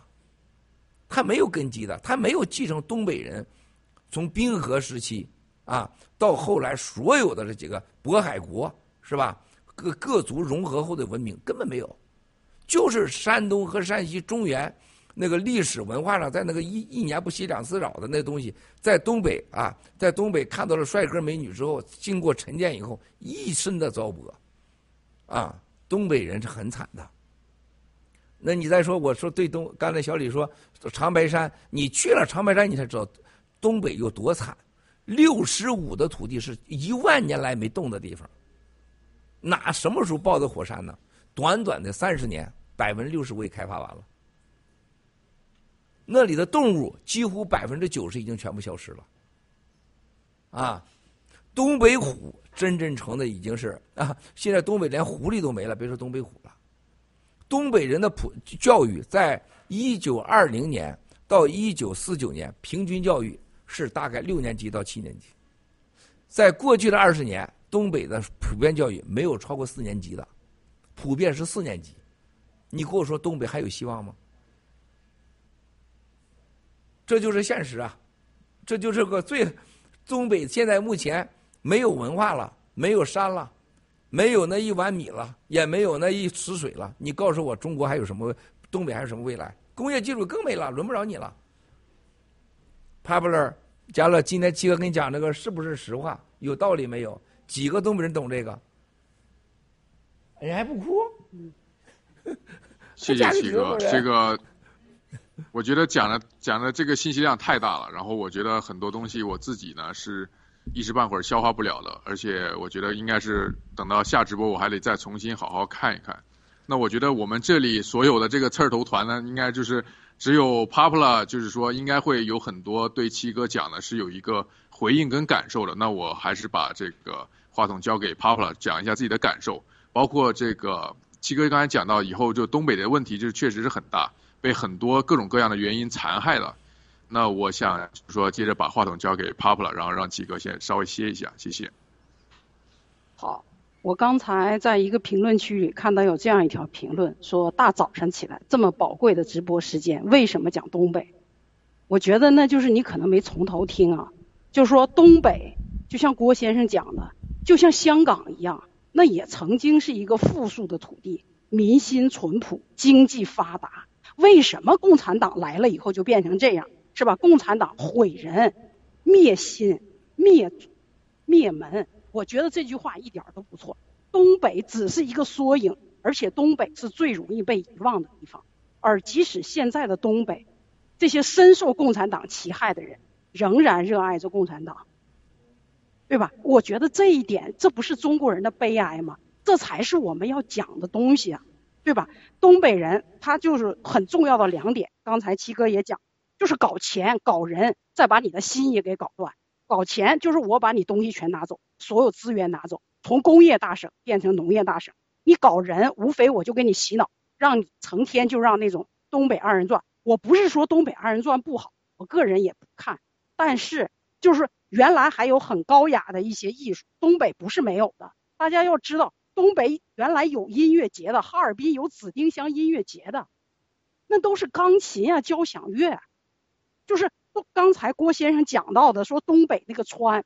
我就给大家说一个例子，原来你可以查一下哈尔滨第二毛纺织厂，那就作为一个工厂是有自己的模特队的，那是在全国走的。东北包括哈尔滨，那被称为东方小巴黎，那是非常有名的，它的时尚曾经引领全国。现在想到穿，你会想到东北吗？再包括吃，包括说吃野味儿，吃很多东西，甚至正宗的西餐，你肯定都是东北嘛，因为它毕竟是吧，跨好几。可是现在东北人吃的，你去这个国内的这种网站上，你去看看直播，剩下的都是啥？都是生吃猪皮，什么猪头啊，要么就东北炖鹅。除了这些菜，东北人人家也是有自己特色的。东北的资源是吧？你所有的这种山野菜，那都是出口日本、韩国的。那东北人真正吃的有啥？就是。就是我觉得七哥说那话特别对，就共产党就扒了你的皮，剔了你的骨头，要把你的灵魂就是都给你毁了。最后他还要让你觉得，哎，你对我好，我凭什么觉得你对我好？我觉得这不是我们今天要探讨的意义，对吧？而且，就说，就说整个东北，就包括现在的这个战争，就是有非常包括这个刚才七哥讲，大家一说起东北人，就是。因为我作为东北人，我在外面受到的这种各种评论可多了，我从来没有回复过。就是这个，我也在别的节目中曾经捎带讲。就东北的年轻人，就包括那些女性出去做小姐，对吧？大家不用觉得歧视，我觉得就是小姐都比共产党高贵，因为人家是靠自己出卖身体来赚钱的，还是有职业精神的，还是有付出的。共产党政府一分钱都不产，把中国人钱全拿走，偷走。有一个人出来说一句话吗？没有。郭先生以前就就讲过这个事情，就说世界上所有的受伤害的这种妓女啊，或者是这种小姐，或者我们统称尊称他们性工作者，没有一个人是发自自愿的。这个东北下岗以后，大家没有见过东北的惨状，就在哈尔滨，就是我亲眼见到家人就为了孩子买一双球鞋。一家人就自杀了，最后自杀前，爸爸给媳妇儿跪下说：“我来世报答你。”包了饺子，一家人放了老鼠药吃了。你们知道东北人的这种这个受害的程度吗？东北人为什么往外跑？你看东北人，刚才郭先生说到教育，七哥说到教育一样的，因为东北没有活路。你现在要在东北活下去，就跟在中国活下去的人一样，要么你是疯子，要么你是傻。不然在东北你活不下去，这就是东北人的悲哀。东北人没有历史，东北人留下的全是这个印象。所以说，就说如果我作为一个东北人，对吧？我做，而且我们刚才讲的是做工业，没讲过东北是农业大省。你知道东北农民有多苦？就我我我我我我比七哥小几岁，七哥挨过饿，我也挨过饿。我第一次吃香蕉的时候，我是带着皮吃的，为啥？因为我们家是农民。我爸我妈到现在没有任何退休工资，因为就是农民啊，也别说没有啊。自从这个二零零六年以后，每个月有六十块钱，现在的物价六十块钱能能做什么？农业大省多少人？疫情以来，多少东北人？就我们家邻居，半年没有吃过猪肉，猪肉现在在国内很便宜。大家就是觉得我们是谈东北，我们不是，我们是讲这样一个好地方。为什么就像香港一样，我们人种没有问题，不是东北人的问题，是共产党这个混蛋把我变成那样。我觉得这才是大家应该谈的一个重点。可能是就是稍微啰嗦了一下，但是我觉得就是说在这个里边，所以说我们就应该告诉大家真相。没有人了解东北，当然我也我也不了解，但是我只是就经历的事情来跟大家分享，让大家知道，就是东北变成这样。东北今天的东北就是将来的全国，这是肯定的，就一定会推广下去。那一城封城期间，只有东北人不反抗吗？东北人，你看上海封城两个月，对吧？几个月，全国都是。哈尔滨疫情封城八个月，老百姓饿死的跳楼，就没有一个人说，这也不公平。所以说，这是我们今天这说的原因。呃，小李。确实，我觉得就像刚才七哥讲到的啊，Popla 刚才我觉得也讲的非常精彩。就是我们不仅仅是说谈东北人啊，实际上包括呃刚才 Popla 讲到的香港人也好，对吧？包括新疆人、西藏人，其实中共的话，他接手，刚才我也提到，就是中共自从一九四九年接手以来，实际上整个就是把把一根吸血管就插到了东北，对吧？不仅仅是你看从刚才我说到的，包括刚才当然七哥也提到了，就是呃。这个东东北的重工业啊，包括这个这个刚才我说说到的这个，依然到现在各个各个国家依然非常仰赖的这个石油。而且刚才七哥提到这儿，我突然想起来，就是我在这个之前呃听到介绍说，实际上这个呃包括江本人也应该也是从东北这边这个逐步来升起，对吧？其实是是他的一个，甚至说东北是江的一个发家地也好，或者是一个福地也好，为什么他？这么这么一个，就是给了江本人这么多机会，甚至说江从起来就是依靠东北这边，或者说是福地来说，他反过来，他真正做了这个，当了这个国家的一把手之后，反过来把东北依然是害得这么惨。所以说，真的是，呃，可从这个侧小小的一个一个侧面，也可以体体现出来，中共向来都是翻脸不认人，而且对于老百姓根本就不拿不拿老百姓的这个人当人看吧。谢谢，话筒交给七哥。谢谢 Popular 啊，谢谢小李啊，大家都说的这些，我觉得，呃，爆料革命最重要的让中国人呐，就最起码咱不能说百分之百的正确是不可能的，但是让我们更多的了解中国人的历史，啊，让我们这辈子真的不要白活，就咱们真不能混成一个被他们塑造成的东北人，是吧？喝了大碴子粥，然后弄点大白馒头，是吧？然后再嗑点瓜子儿。讲着二人转、黄故事，穿着大花缎的上衣，戴着大金溜子，就这种形象，他不是的，啊。那么，我觉得东北人呢，现在更重要的是要看到过去的历史，而且了解现在的整个东北人的状况是很凶险的。东北人现在不仅是在全中国乃至亚洲是妓女最多啊，还有更重要的是犯罪分子确实多。为什么会这样子啊？没有人不愿意待在自己的家乡，就像我们没有人愿意离开中国到这外面来，谁都愿意待在自己的国家。那你没法待的时候，你没办法，啊，水外溢是因为这个水汽撑不住了，它只能外溢，啊，那么我们现在是已经是被排挤在外的中国人，实际上就是个东北人的缩影。东北人现在在中国这我这些年打交道当中，让我最感受到最深刻的，就东北人。啊，就是典型那种猪已经被烧上热水，准备要杀的东北那个猪一样，完全不知道怎么回事啊！而且东北现在这个每天日下的这种环境危机、人心危机和国家的这种压迫的危机，完全不知一点不知道啊！而且你看东北的现在整个工业，所有的工业地方都开不出支支出来，而中国现在需要大量的工业发展。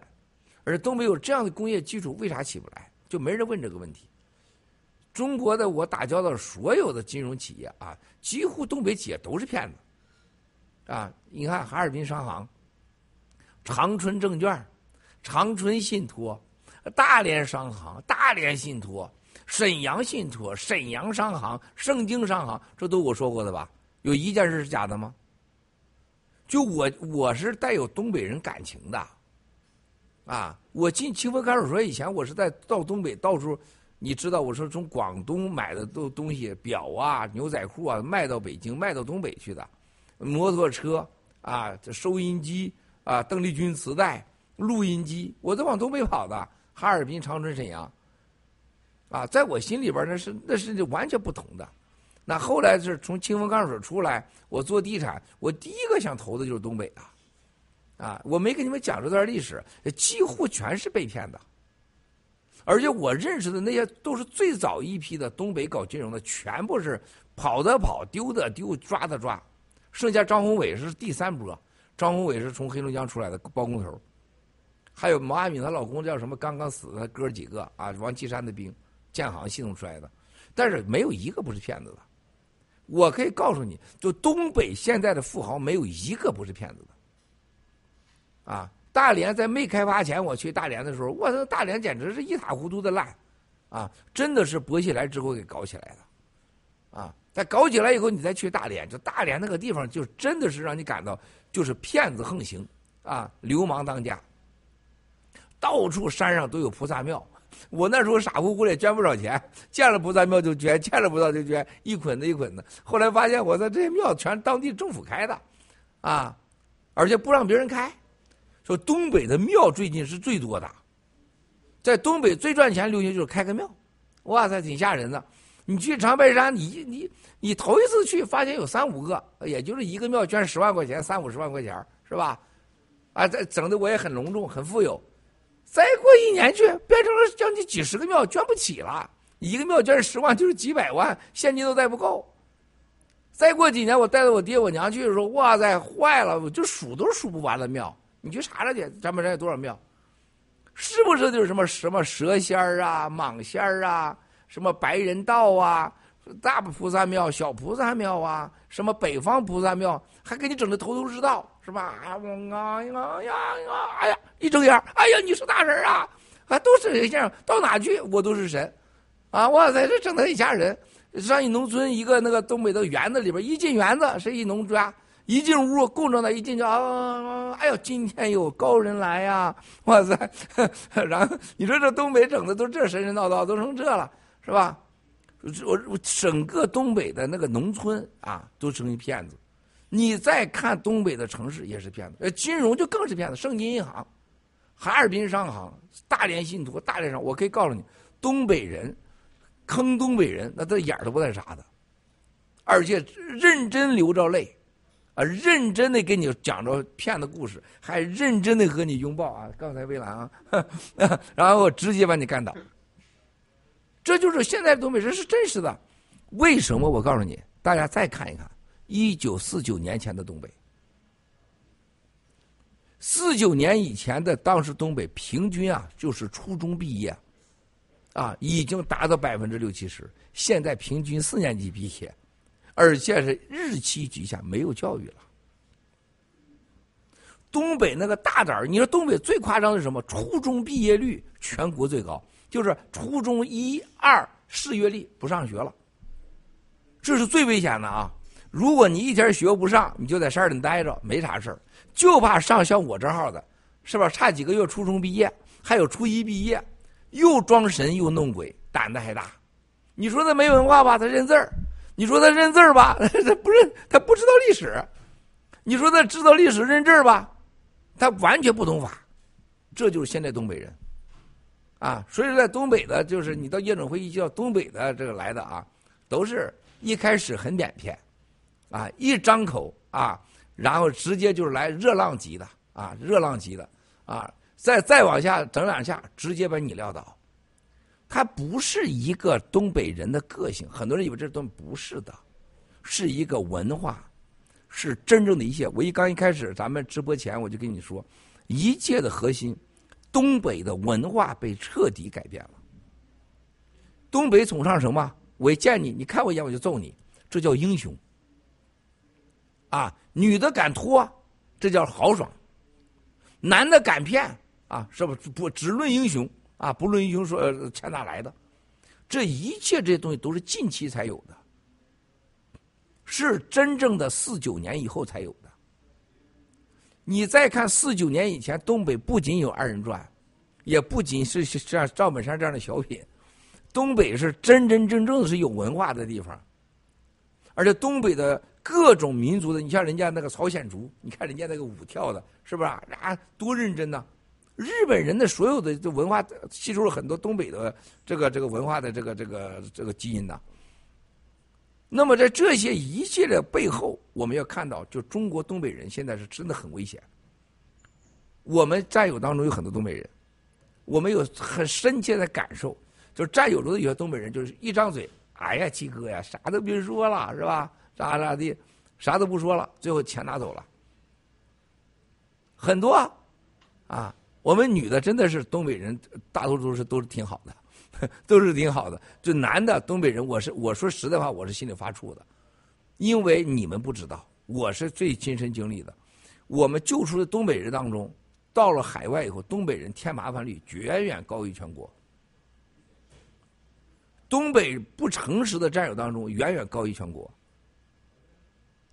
东北的咱们战友出来以后的执行能力、生存能力，远远低于全国。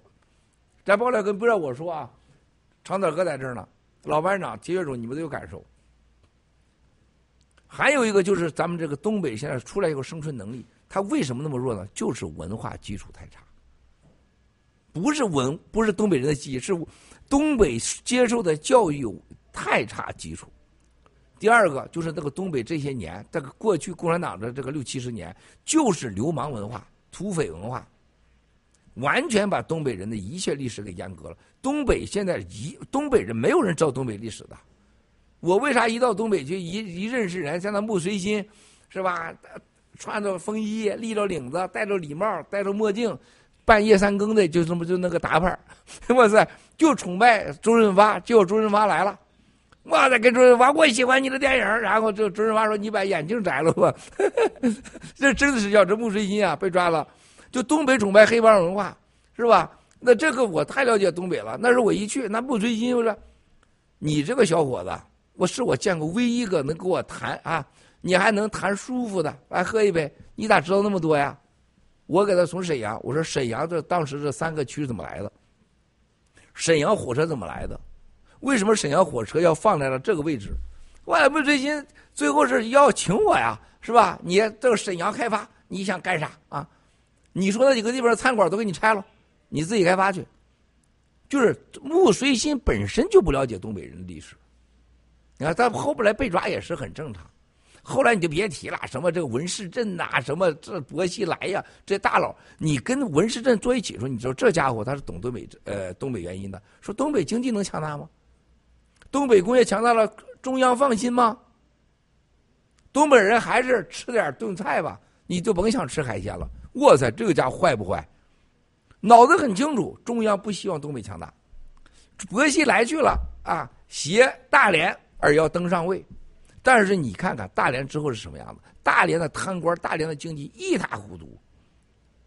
而且因为大连，结果习上来了，该东北倒霉，更打压东北，是吧？一提东北，习就是恶心上头，哈，直接消灭。一说东北官，直接枪毙。不允许提，不允许问，不允许考察。你就发现了这东北有多倒霉？那东北的倒霉的背后，是东北真的也是这些年文化被阉割以后的各种实际结果出来的。那我们新中联盟人想做什么？我们希望真正的东北人了解东北人的历史，了解现在东北人这些表面上这种赵本山、二人转，还有一个东北人这种黑社会、大金溜子、镶金牙的这种真的很庸俗的文化的背后，到底是什么原因？是共产党的有意文化抹杀、诬陷和经济的打压，政治上的整个是剥削你的权利，然后对整个东北的一碗米、一池水、一座山的伤害。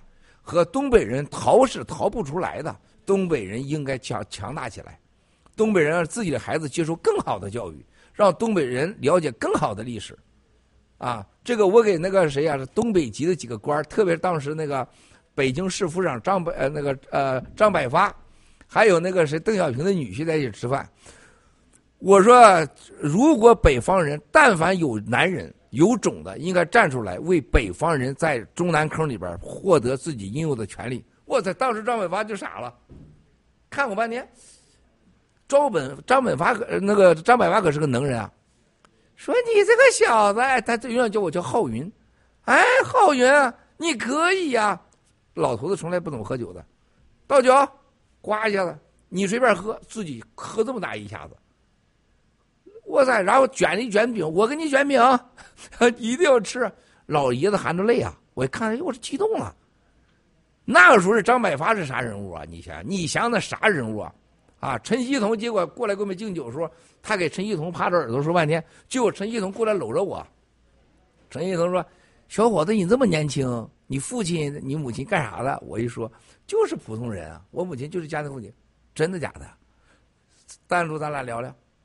啊，结果是我真的是照他办公室单独跟他聊一次，聊完以后把这所有的秘书办公室电话全给我。这这这过去我从来不能说这些话的，因为他现在老人家不在了。我可以说过过去说对他不好，现在都说出来。我那时候就说过，东北北方的官员有有点脸的，有点本事、血性的站出来。啊，结果现在是什么呀？你给我给我数出一个东北人。能像样的，在中国一个，结果现在是什么二人转小品黄氏故事，啊，还有嫁到德国的这 东卖掉东北的蔚蓝，你惨了今天，有恶劣形象代表。好，谢谢，先说到这儿。好，谢谢七哥。这个我自己的感觉是，呃。东北已经被共产党毁了。那现在我觉得，中国其实就是一个新的东北，因为共产党全世界放毒，然后包括这个疫苗灾害各种各样，呃，这种危机吧，就是全体中国人，我认为只要不反共，那中国人就是以后的，就是新的东北的呃遭遇，就会大家所有人，包括潜水艇，你是浙江来的。那甭管你从哪里来，都是新的东北人，对吧？我们所以说，我觉得才是我们必须要站出来，跟共产党死磕，必须把他们灭掉。那但是因为我跟 Papa 姐，就是说我是跟他呃一路呃做义工，然后起来了。包括七哥的号，大家可以经常看到啊。我们 Papa 这个发的海报是经常的这个被选中，然后这个。呃，然后发到这个平台上面，然后这个说明做的这个质量，然后这个速度、效率都是第一的。那 Pablo 姐她是这个东北人，对吧？那我觉得 Pablo 姐这种情绪是非常能够理解的。然后包括刚才问有有这个观众问为什么要谈东北？因为我们其实都是未来的东北人，我们必须得奋起而反抗。所以说这个呃。那 Papa 今天也是非常有勇气，他这个提出来了这个问题。那我想说，因为刚才七哥又讲了这么多，那我还是把这个话筒交给这个 Papa，然后做一个回应，谢谢。呃，刚才的话，这个郭先生讲就是东北不出领导，我就经常跟别人讲，我说东北一共就出过这么呃几个名人是吧？就是这个。现在最有名的就是七哥，是吧？再往之前就可以倒到那个那个谁嘛，就是那个法轮功的，是吧？然后再往前你就倒倒不着了。而且这个刚才就是说在政治上打压东北这个事儿，我突然想到一件事情，这个我就问一下七哥，为什么栗战书曾经到黑龙江当省委书记，但是只去了一年多又调走了？不是不会把重要的人员这个交到东北吗？为什么在当时会把他派过去？这里边涉及到哪一些故事吗？好，七哥。谢谢帕布尔。栗战书是当时啊，栗战书是绝对是跟曾是最近的。呃，栗战书之前是陆浩，啊，陆浩是当时是从这个共青团出去，锦涛同志最要培养的人之一啊。陆浩很年轻，啊，陆浩也很能折腾啊，到北京市，然后到中央共青团，然后呢，这都是要进中央的主啊。所以到东北呢，因为黑龙江啊。是黑吉辽都在说黑吉辽，大家也也要记住啊，黑龙江是跟所有的东北三省是很大的不同的，因为黑龙江背靠俄罗斯啊，它这个地域啊、资源呐、粮食啊，包括文明啊，包括这个一战和二战期间期间，中国最早与这个欧洲开展工业合作的这个地方啊，它是完全不一样的。那么在东北啊，这出来的你看。啊，法轮功的李洪志先生，这肯定是非常有代表性了。然后呢，后来的大家知道有个就是张作霖啊，就是张作霖这是父子，就是奉化时代啊，就是张作霖、张绍良，你可别小看张家，张家当时把东北那几个省经营的那很了不起啊，那个经济啊，对外交流，特别是当时这个对欧洲、美国开放，啊，张氏父子很厉害的啊，而且包括跟日本的交流一掀起，那都是很厉害的经济上。所以说，对东北的官呢，像栗战书当时呢，跟习啊，当时栗战书不是没想到习会上来啊，这他本人亲口跟我说的啊，他就是因为他搞定曾了嘛，那曾就说那你那你都那么大岁数了，那怎么的他想进局呀，进个政治局，那你得当省长、省委书记啊，就让他去了黑龙江，他在黑龙江回来也就想当个政治局。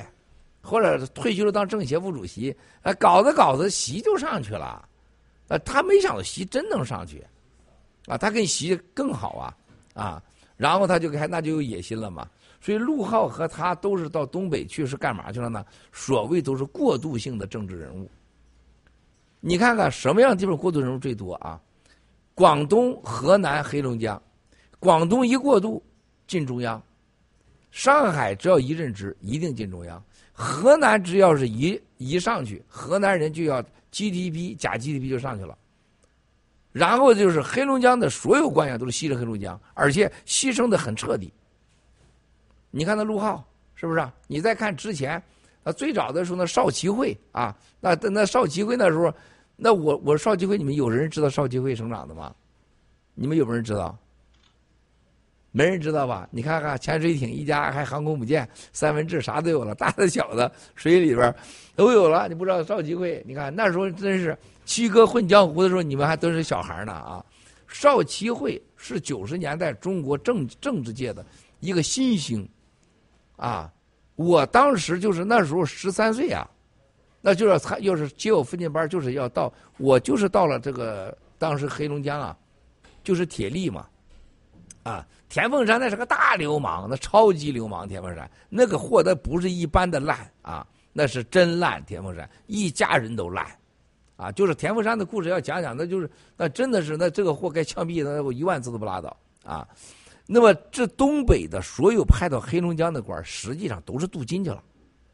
镀金的代价就是当地的所有的各全省人民加 GDP 把多交税。最后是你知道黑龙江，你看这栗战书走以后，提拔的官几乎都抓了，而且现在黑龙江公检法、政法委、农业全抓，啊，辽宁更是你看我二零一九年我说过，我说辽宁、吉林、黑龙江的官我说三分之一都要抓起来，现在看到了吧？已经超过这个数了。过去这个这五年到这这十年吧，是说这个五百多万的干部。啊，最起码东北占了大概几十万，是吧？小一百万，你想什么概念呢？以黑龙江、黑吉辽三省占了百万个共产党员的家人被抓了，百万个家庭给毁了，啊，这是政治的需要，这是政治斗争的结果，啊，栗战书这个人是真的运气比较好，啊，也他压缩压对了曾庆红，压对了习近平，啊，陆浩就惨了，陆浩现在就肯定不行了，啊，你像这个谁孙政才到吉林去是吧？孙政才呢，他是要当皇帝的，到了吉林以后，啊，他觉得挺好，直接正部级啊，然后具备了。进这个呃政治局的这个条件，但是也毁在吉林了。你看薄熙来毁在辽宁了，是吧？这个东北这个地方，就共产党几乎是拿着东北三省，一给你镀金，二毁掉你，没有什么出来的人物。你看那个张德江，张德江是东北出来唯一一个成功的。张德江到了广东，然后进了人家当了人大委员长。很多人不了解张德江为啥成功，还有当年的李长春为啥成功 啊？张德江是有家族背景的，啊，李长春是有李德生的，而且这两个人是长期到了其他地方，到广东，你看李长春让他到了广东以后，啊，才进了中央，到广东那有钱啊，啊，那买通和利益共同体建设的很厉害呀，所以还能安全着陆，啊，刚这马上在北戴河要要聚集当中。你看，李长春、张德江是最早到的一批。啊，张高丽啊，宇宙无限大，地球是一粒沙。哈，张高丽同志啊，又早早到了北戴河。听说张张高丽到了北戴河是呃第二名到达北戴河的，第三名就是李长春。啊，你去想想这些人是干嘛？你去想想，张高丽广东来的，李长春广东来的，张德江广东来的，都是作恶多端啊，家财万贯。啊，都是在广东镀金，建设了巨大利益集团的结果。东北官轮得着你吗？只是被杀的份儿。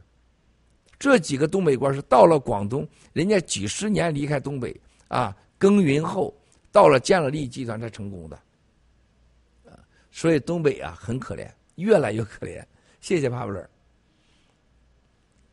呃，那我我就谢谢七哥的精彩的这个这个这个解答。那我就再跟一个问题啊，就是说现在你说国内搞政治运动，习下礼上，这个您刚才也讲了三个地方，河南就是假 GDP。那么李克强的话，他既在河南当过书记，又在辽宁当过书记。那现在刚才您又讲到北，现在北戴河会议，因为北戴河会议特斯拉都不让在北戴河上路，那在这个二十大也没有。那他们这个会议里边有没有什么故事？您可以给讲一下呢？我们大家都很好奇。呃，如果说共产党是一黑帮的话，这个北戴河会议就是黑帮的啊，叫做下年的任务啊，他们叫做瓢把子 分这瓢把子会议分赃分权啊。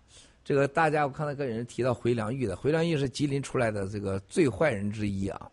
他把吉林几乎是毁的，就是刚才就这样，都是把整个吉林就未来十年他当政时未来十年的东西全都给卖出去，换得了升官，然后到了中央以后，他到了管农业这一块又把吉林人几乎是吃光殆尽，啊，这是完全不同的啊！作为来自吉林，发迹于吉林，毁掉吉林，这是最彻底的。然后呢，李克强从河南到辽宁去，那完全是过渡的。啊，就是让他作为国家当时是总书记人选之一，然后最低是总理，是吧？就是掌握过大省啊，协调过工业，管过农业，是吧？河南的农业大省啊，然后一亿人口，然后到辽宁去镀资金工业啊，是给他镀金去了，他也没想在那儿干，他到那儿以后，他他就完全是扯淡的，是吧？那时候李克强。那李克强的水水平，估计给帕布尔当个秘书的水平，我估计也就是啊，你去都比他强 啊，他啥他也不会，他他他就会在那块儿，就是还就是身体语言跟这个嘴巴子协调不好的人啊，说话你好吗？他是这样的主儿，他都没整明白。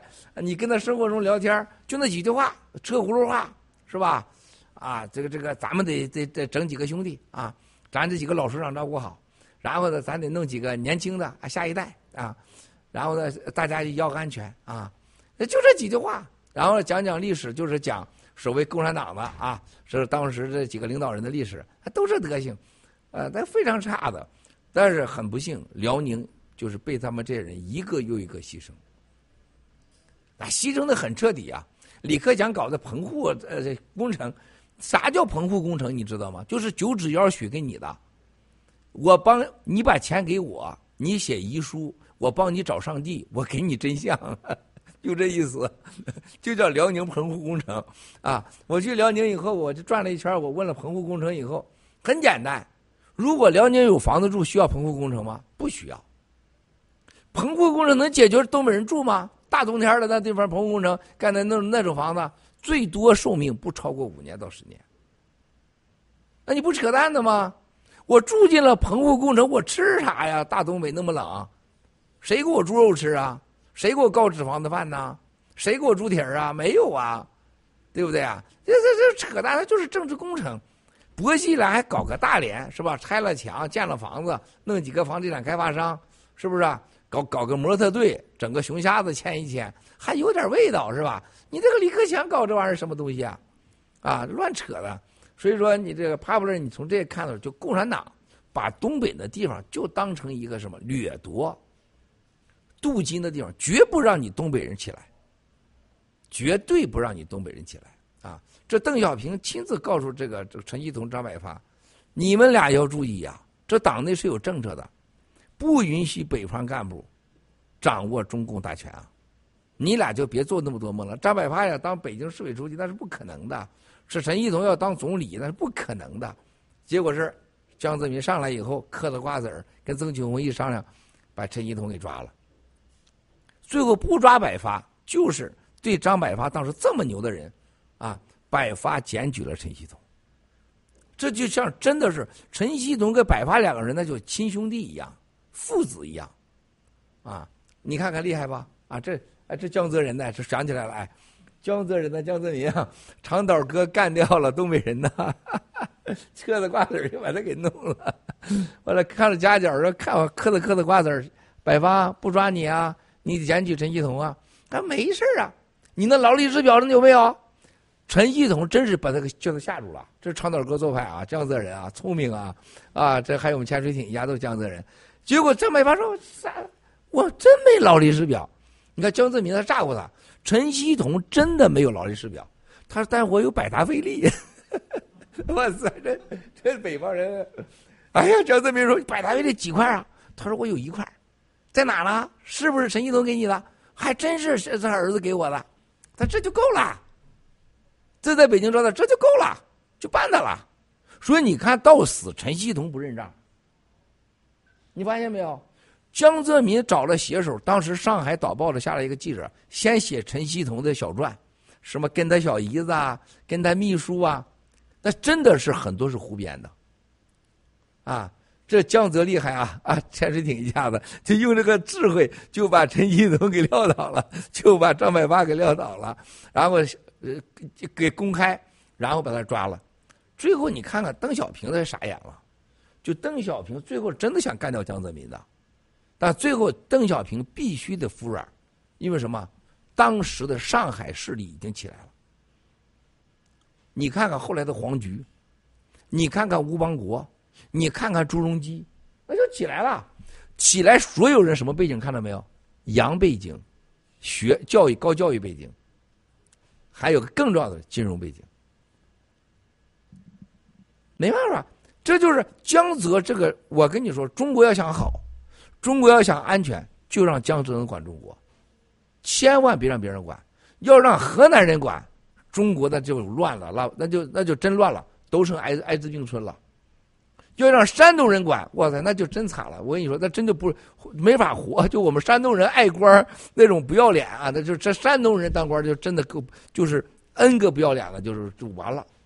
啊，陕西山西就甭提了，广东人当不了官了，广东人他太爱煲汤了，是不是？是不是？是不是？这太不行的。只有江泽人，政治、经济、文化都行。严格讲就是楚。东北的当时的你要记住啊，咱们这个汉人，你知道汉人是多少人吗？因为在在全世界，大家知道汉人多少人吗？满洲人你知道多少人吗？满族知道多少人吗？满族一千多万人，啊，不一一千多万人的满族人，啊，我们中国的汉人里边占了所谓的六亿汉人，在全世界的八亿汉人，汉人就是大秦朝之后的，啊，所谓的汉人叫炎黄子孙嘛，在公元三百年前的炎黄子孙的后裔叫汉人，知道吗？楚吴国的时候，人家江泽人跟你汉人还真的那时候不相两立呢，对吧？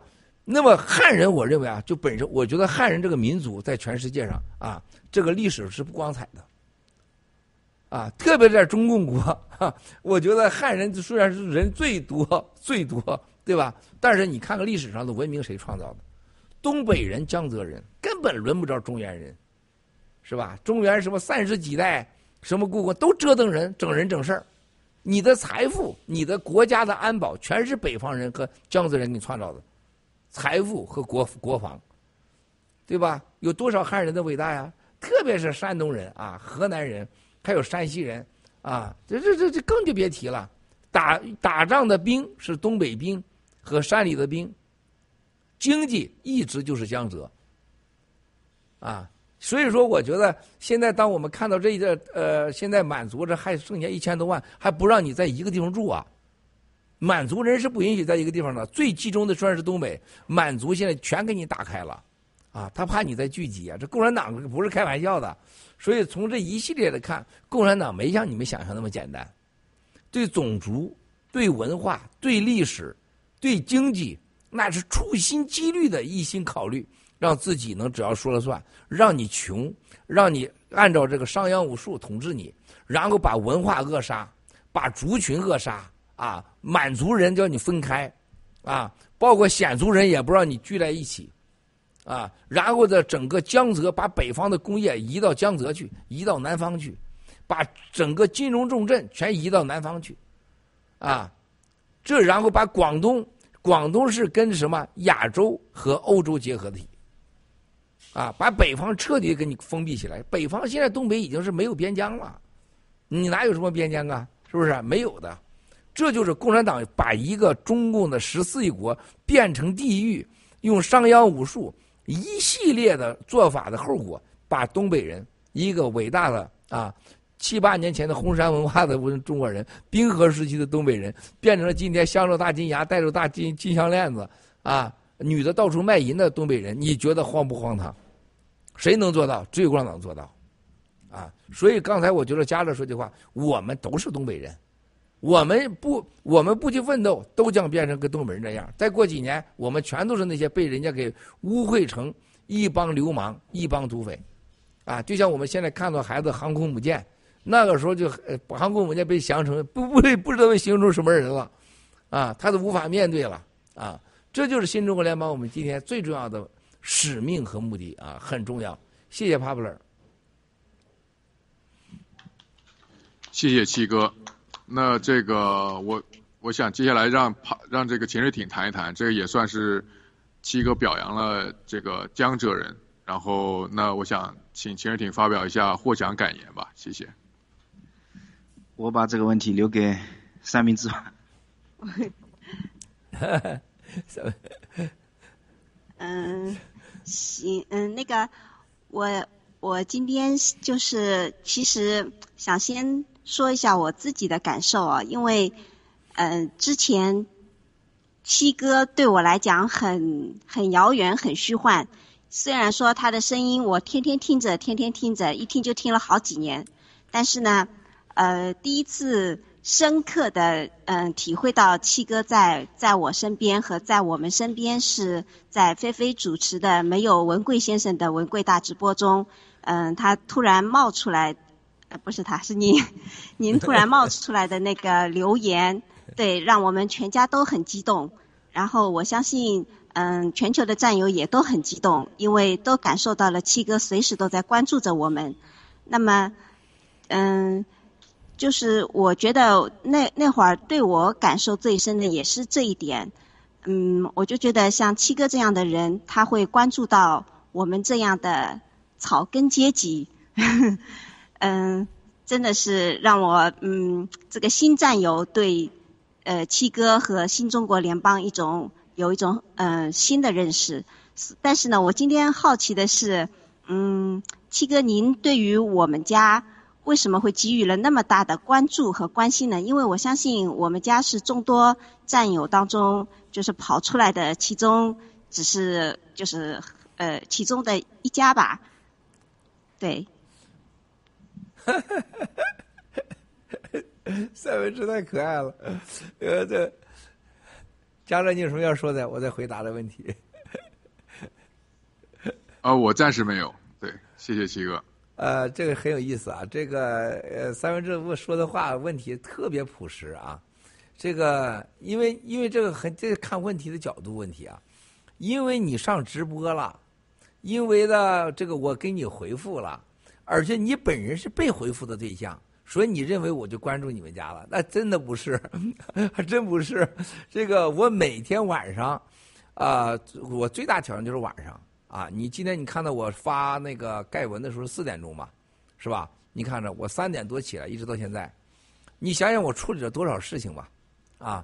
而且绝大多数晚上事都是跟亚洲有关系的，都是战友帮忙的，而且那被帮忙的战友呢，几乎是，几乎是可以说是绝大多数，不能说百分之百吧。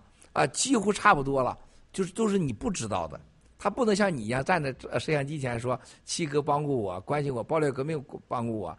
我们每个农场每天每时每刻都在帮人，但是被帮的人他没有这个机会站坐在这给大家说。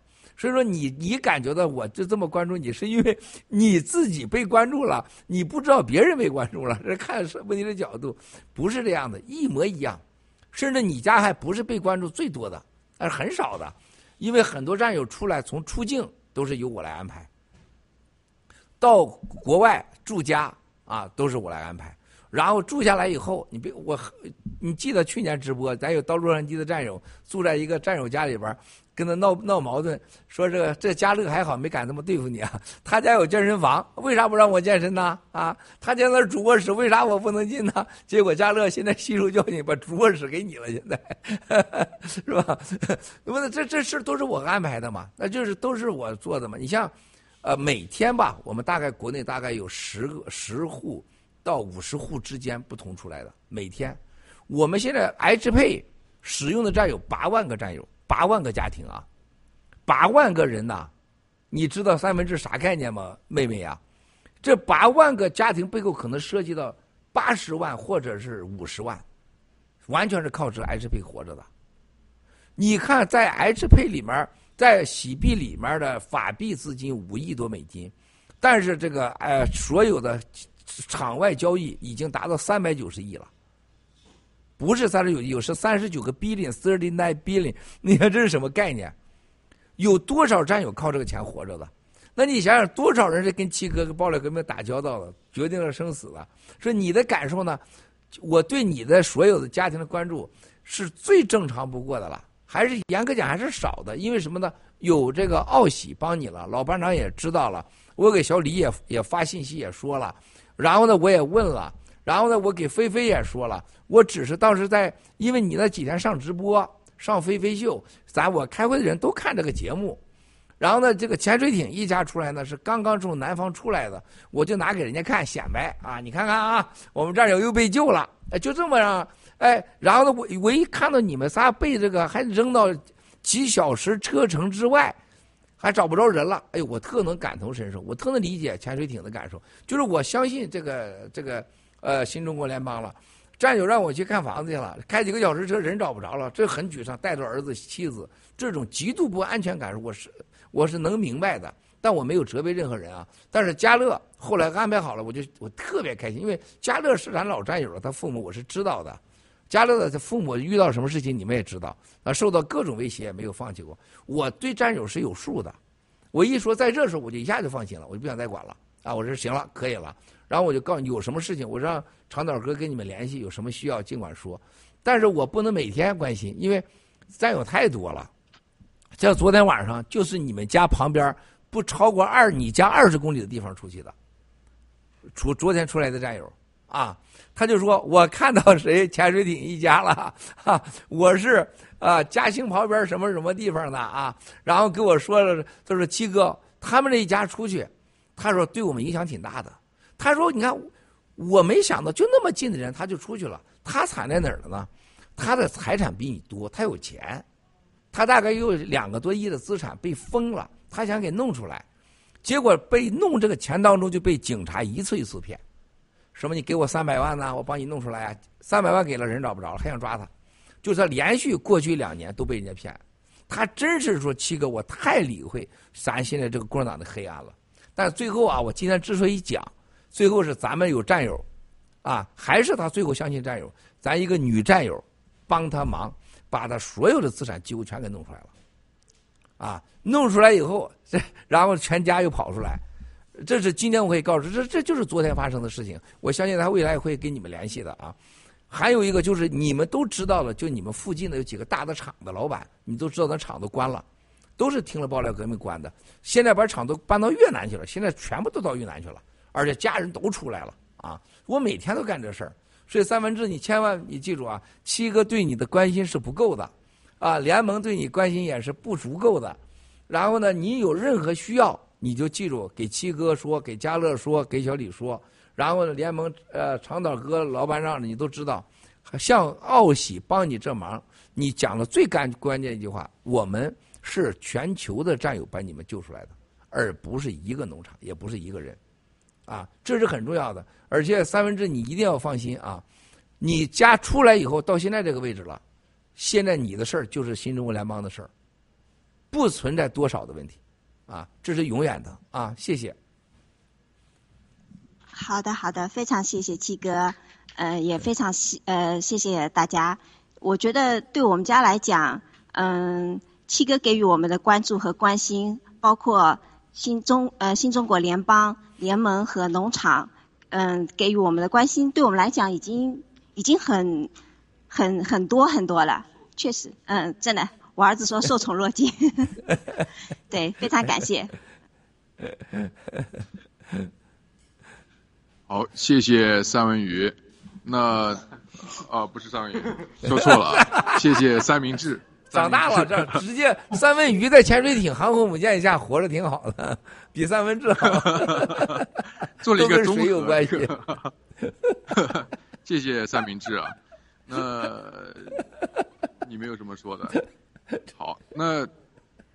讲到这个全球的这个战友联动，然后讲到这个联盟，那我觉得，呃，美国小李应该是作为，因为小李哥作为我们这个农场主吧，我觉得可能呃也有这个一些感受，就是在这回营救当中，然后这个各个农场的之间的配合，然后呢，我也想请这个呃小李哥发表一下这个感受，然后我想问一下七哥，大概今天有呃多长时间，然后大概。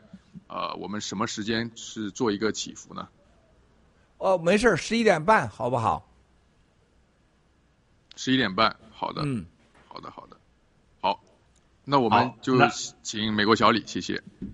好的，好的，呃，实际上我觉得，就像刚才潜水艇的全家，包括七哥说到的哈，包括其实这次直播也是这样，也都是属于跨农场的合作哈，不仅有我们呃这个盘古农场这边，当然还有奥喜。背后的话，其实还有很多的农场，包括这个呃 DC 农场啊、樱花农场啊，还有包括这个呃纽约的这个香草山农场，其实许多农场战友的支持啊。所以实际上，潜水艇一家在美国安顿下来也是跨农场合作。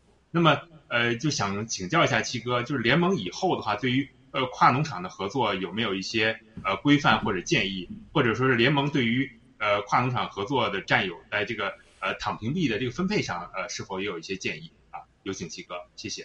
啊，谢谢小李啊，这个未来这是我们肯定的，这个在躺平币上肯定跟未来的整个分配上啊，因为它只有一次机会，它上线以后再也没有机会了，你只能靠啊使用盖特来获得和直播呀来获得。那么在这之前能获得的方式呢，肯定是分配的方案最重要的，像比如说今天就拿潜水艇一家来说。还你像咱们就是说日本的，咱某农场救出战友是最多的，啊，你看到樱花农场，樱花农场是非常的安静，但樱花农场救出太多战友了，啊，还有另外农场，我为了安全不要说，他救出来是整个全球农场的核的好几倍，啊，你像这样的农场，还有农场主，他一定会得到更多的躺平币的分配，啊，这是这是核心的。第二个就是农场的你的有多少人，是吧？你农场里有一百个人和有一万个人和五千个人，肯定是币分配不一样。再一个，农场主的贡献，啊，这是肯定是不一样的。所以说，这个未来这个方案会出来，和全球联盟的大家来商讨。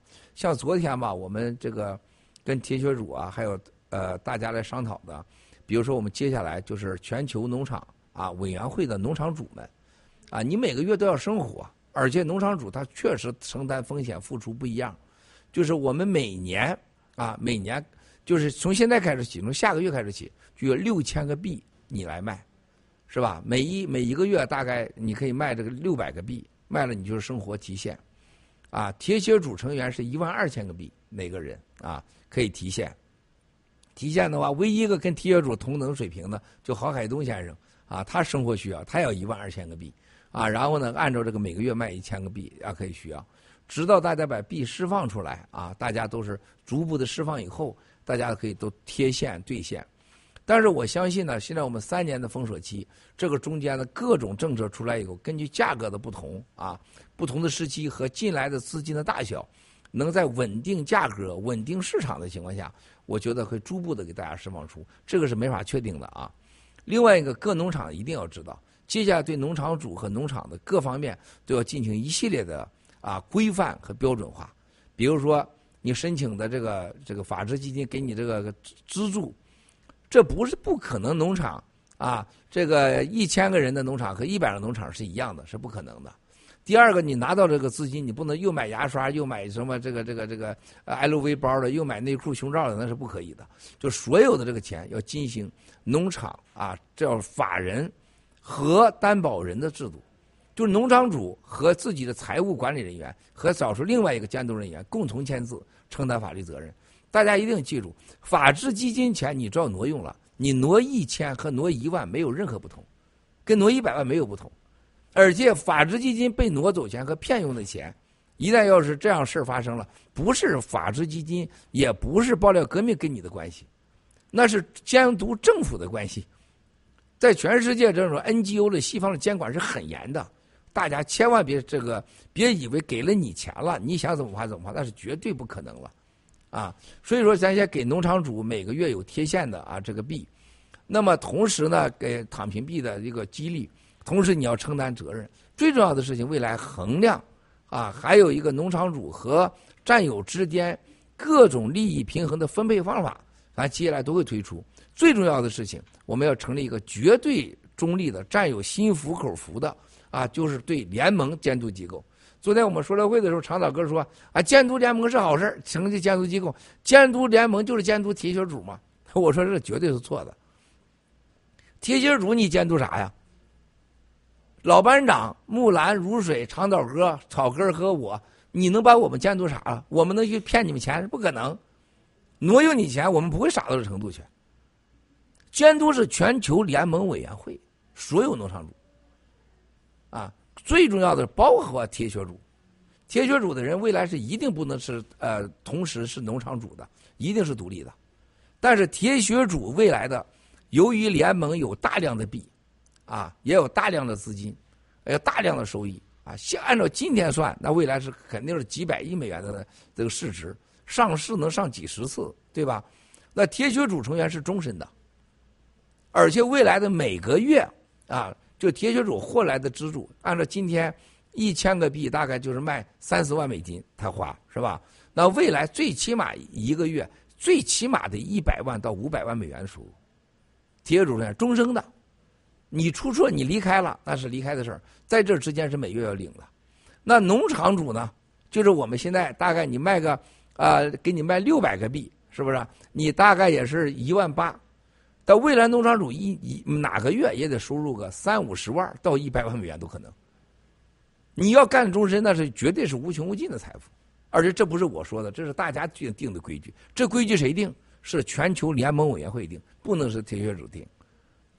啊，承担责任运行的也是全球联盟委员会。监督的机构和机制，咱我早就在考虑之中了。我手里边不下一百个以上的各种版本。说实在话，战友们都是好心啊，你说的都出了很多，但你真的拿到这个未来新中国联邦这个级别上，那你差远了。监督的首先这个条例，第一个你要考虑到，这是一个全球化的农场。你这各国法律都是不一样的，你怎么引用啊？那哪是你一句话能行？这个法律在美国适用，在加拿大不适用。就像英国法律，英国法律法官在打官司的时候，涉及到经济，涉及到股票，英国是优先先把你资产给你冻结了，先放到法庭指定第三方，等着吧，官司结果再说。美国是打完官司我再要你的钱，是吧？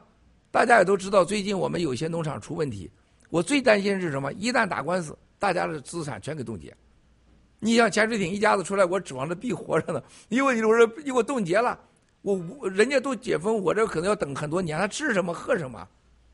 首先他是不舒服的、不公平的嘛。那么这种事情怎么避免？这个监督机制就让你这种事就不可能发生。你不能让一个农场主出现了问题，让所有农场人、农场的战友给你买单。承担这一切的风险，这不可能。就小李，你干错事了，你不能让洛杉矶的整个的这盘古农场都给你呃承受风险，那是不可能的。那就是你可以拿到高额的每个月的回报，但你必须承担跟他相对称的风险法律责任。那在这个法律上，这个监督机制在美国管用，是不是到日本管用，到英国管用？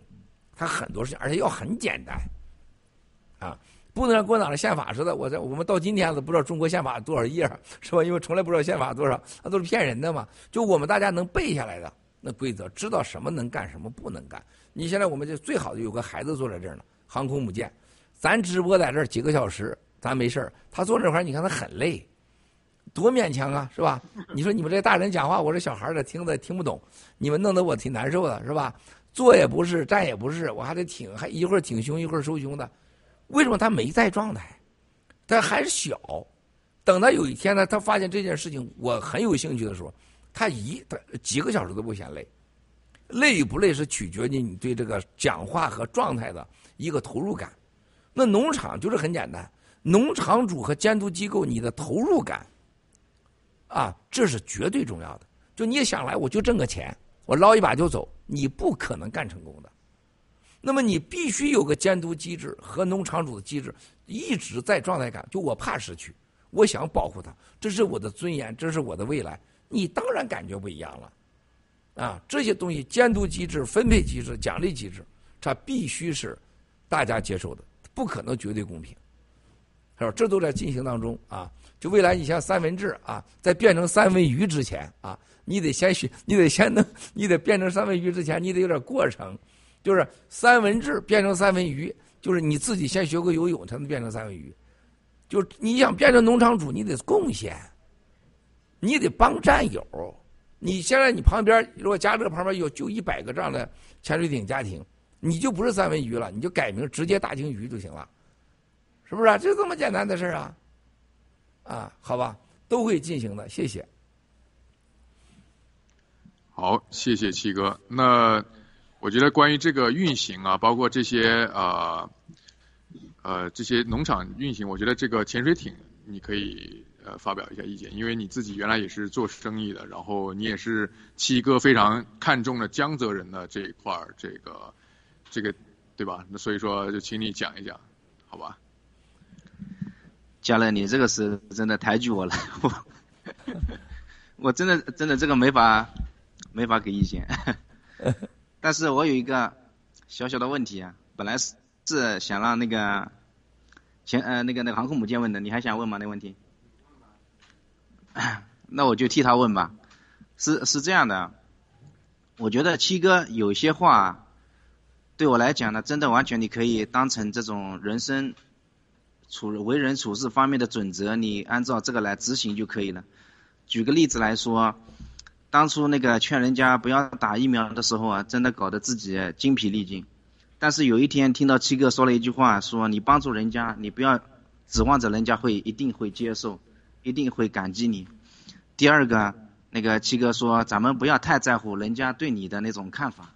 所以我听到那个话以后啊，有一种豁然豁然开朗的那种那种感觉，我就，所以我觉得像嗯、呃类似于这样的那种，就完全你像我这样的人，完全你遵照这个来做就可以了，包括这个为真不破。那么七哥，我还听到你呃您以前说过，就是关于那个小孩子教育的，您您曾经说过，小孩子喜欢的你就让他去学，小孩子不喜欢的你就不要让他去学去学。那么像我现在，呃，那个航空呃那个航空母舰就在我边上，现在因为他在国内已经两年没有去上学了。那么我想呃，请问一下七哥，就这两句话，你能不能再给我们多分享一点？谢谢。谢谢啊，这个那天 Two Pack，呃，在这个咱们这个连线当中啊，西班牙 Two Pack 讲到他爸爸的企业出了问题，他到夜总会的消遣啊、夜店呐、然后健身呐、然后他喜欢 Formula One 呐、这些事情啊，就我见到很多男孩子喜欢 Formula One 啊。当然，Two Pack 那个问题是他觉得很他要参加而已，啊，我告诉我可以给可以负责任告诉大家，你们走着看啊。新中国联邦的体育运动起点就不会是那个级别，就会超过那个级别。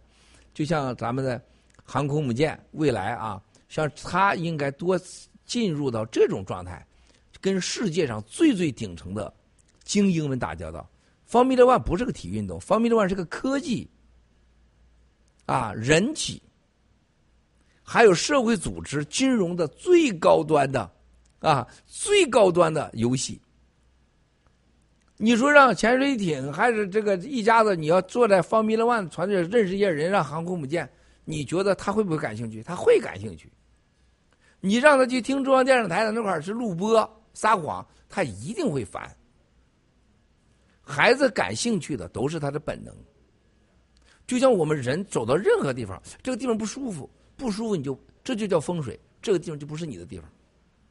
啊，你可能马上你就要买房子、租房子。潜水艇，我告诉你什么叫风。七个最相信风水。当你这个主人进来感觉不对，你就不要去，就不用想，不用问，不要听任何建议，这就不是你的。啊，你感觉很舒服啊，你就别说又舒服又大还不要钱，这事没有，是不是？你舒服了，你就要付出你该付的钱啊，大小上你就折中一下，是吧？最重要的是你的女主人三文鱼啊，现在已经不是三文治了，三文治加三文鱼，是吧？进了以后，我的厨房舒不舒服？女人的厨房不舒服，这个家风水不会好的。她女人不愿意待在厨房，你家怎么能好呢？风水？那孩子的教育、孩子的学习是最简单，孩子喜不喜欢？孩子不喜欢，他不可能专注。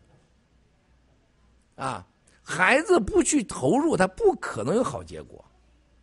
啊，大人可以在旁边建议疏导。你比如说，现在我就看到这个航空母舰，第一件事，他必须把英文学好。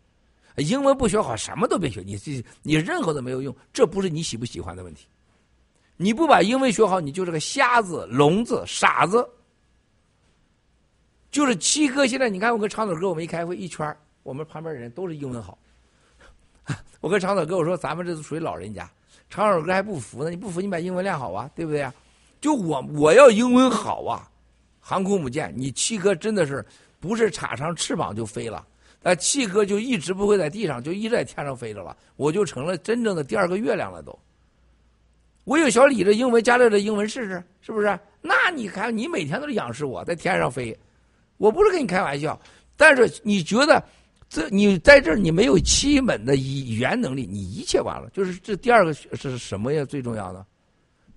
一定要记住，需要性的、功能性的学习是必须的。为什么我？你看，你今天你讲东北，我就给你讲得出来。我昨天我我都忘了，今天跟你们连线时，小福利跟我说，小福利当时说明天我们是这个感觉来了啊，这是这这整个是讲的这个东北的事情。哎，我说是吗？我我说我还没准备呢，但是我真没时间。你看到昨天到现在，我都都在办公室，一直在开会。我只能把我心里边知道的跟你们说，肯定不一定准，也不一定全面。但是基于什么？基于我过去对东北的兴趣，我了解东北的历史，我才今天能跟你说出来，是吧？那你像航空母舰，你得有你的兴趣，你有你兴趣，你就认真做，不要糊弄，不要凑合，就你先闹明白咋回事我把东北闹明白了，我见谁我都一说东北我就老自信了，是吧？我藐视一切啊！是吧？什么不随金啊、波尔西来啊、什么文世镇呐，一个傻货是吧？一一张口我就知道他根本不知道东北，啊，我们这是东北大省啊，啊，天人杰地灵啊，这里的人都很憨厚诚实，讲义气啊，欢迎到东北啊，打一圈，我这傻货，他妈当省委书记呢，是吧？东北那不是啊，东北是中国最混血、族类文化最多样化的地方。东北这个地方不仅是人杰地灵，东北是真正的是给中国历史上无数次提供了一碗米、一池水、一座山的功能，是中国人避战灾、避灾自然灾害的最重要的地方。而东北人现在是这样的，以前不是。东北人过去厚道，说话直接，很诚实。就是山东人、河南人、山西人到了东北以后，把共产党一来，把东北祸害成这个样了，而且共产党有意的文化打压。那你航空母舰，你要你现在你要见东北人，你把，你把你郭叔这话你要撂出来，我在航空母舰，人家直接跪了，说按富了又了是吧？直接就跪下你是腿下了，那你多有成就感呢，是吧？你一次一次的认真的去对待什么事情，然后你学你感兴趣的事情，你有了成就。你有了不同的能力，你就会得到快乐、愉悦、尊重、利益。所以，对孩子千万别强求。这人生很苦短，一天就二十四个小时，你怎么可能什么数理化、化学什么都懂？西哥啥都懂，你给我问我化学，我真的不懂。你说物理我也不懂，我不懂的多了去了，是不是？我见了很多那过去 PK 高人啊，我见了宗教大师，见了以后，我问他地理，他都不懂。是吧？我问夜总会事儿，有的比我懂，有的没我懂。我开夜总会的，我当然比他懂了，是吧？哈，我说你知道夜总会的秘诀是什么吗？那大师就傻眼了，哈，他不懂，因为咱见识多呀，是吧？我就用我所长，激你所短嘛。那不可能谁都知道，人一定有所短。我跟长腿哥在一起，我鸡蛋所短，我闯过江湖，长腿哥他没闯过江湖，对吧？他就是他就是服我呀。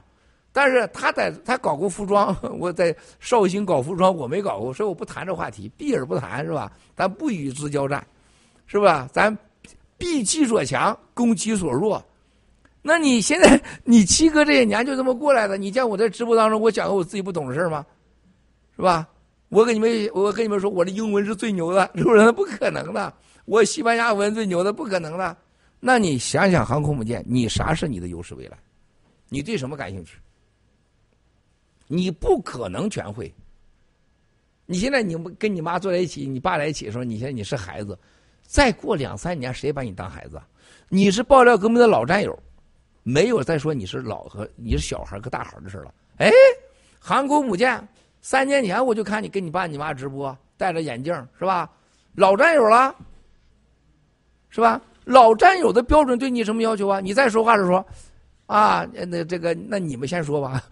人家说这孩子傻，再来一次缺心眼，再缺个笨，完了，完了，是这意思吧？航空母舰说你的感受、你的感悟，就是未来，就是你要把你的兴趣点发挥到极致，把自己所长，就是七哥说的，宁可一招绝，也不要千招会。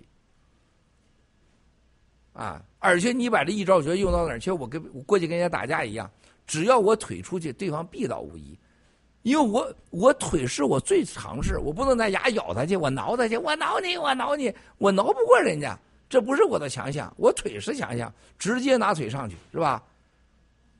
这就是我最好的建议，希望所有的孩子都是快乐的，啊，让自己强大，千万不要无知。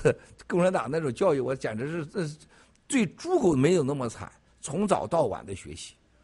我儿子，我闺女回来上学回来，书包我拿这个扔一边去，别让我看到书包。我需要你跟你爸爸妈妈的快乐。我从不问他成绩，这个你成绩跟你有什么关系吗？要按照成绩的话，中国共产党当官全都是枪毙，平均啊，平平均啊，共产党从开始到今天，我今天说你们现在算一算，从毛泽东开始，从李立山开始，李大钊开始，平均学问三点三年级。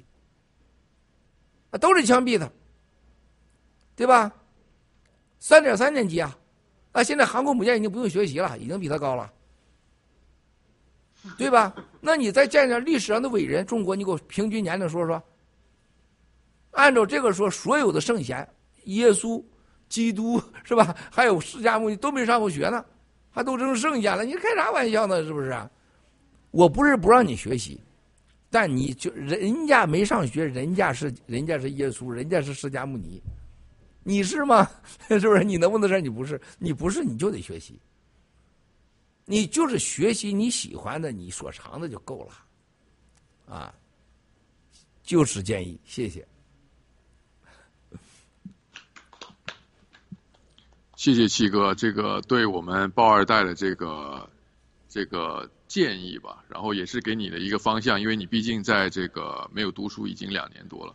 然后那我是从报一代被逼成硬生生逼成报二代的，那所以我报一代的爹也经常这个教育我这个。我曾经想过，就是说要去读一个研究生，然后那我爸就说读什么研究生？你把七哥的那看几遍，对不对？有哪一些东西比这个这个讲了这个爆料革命的好？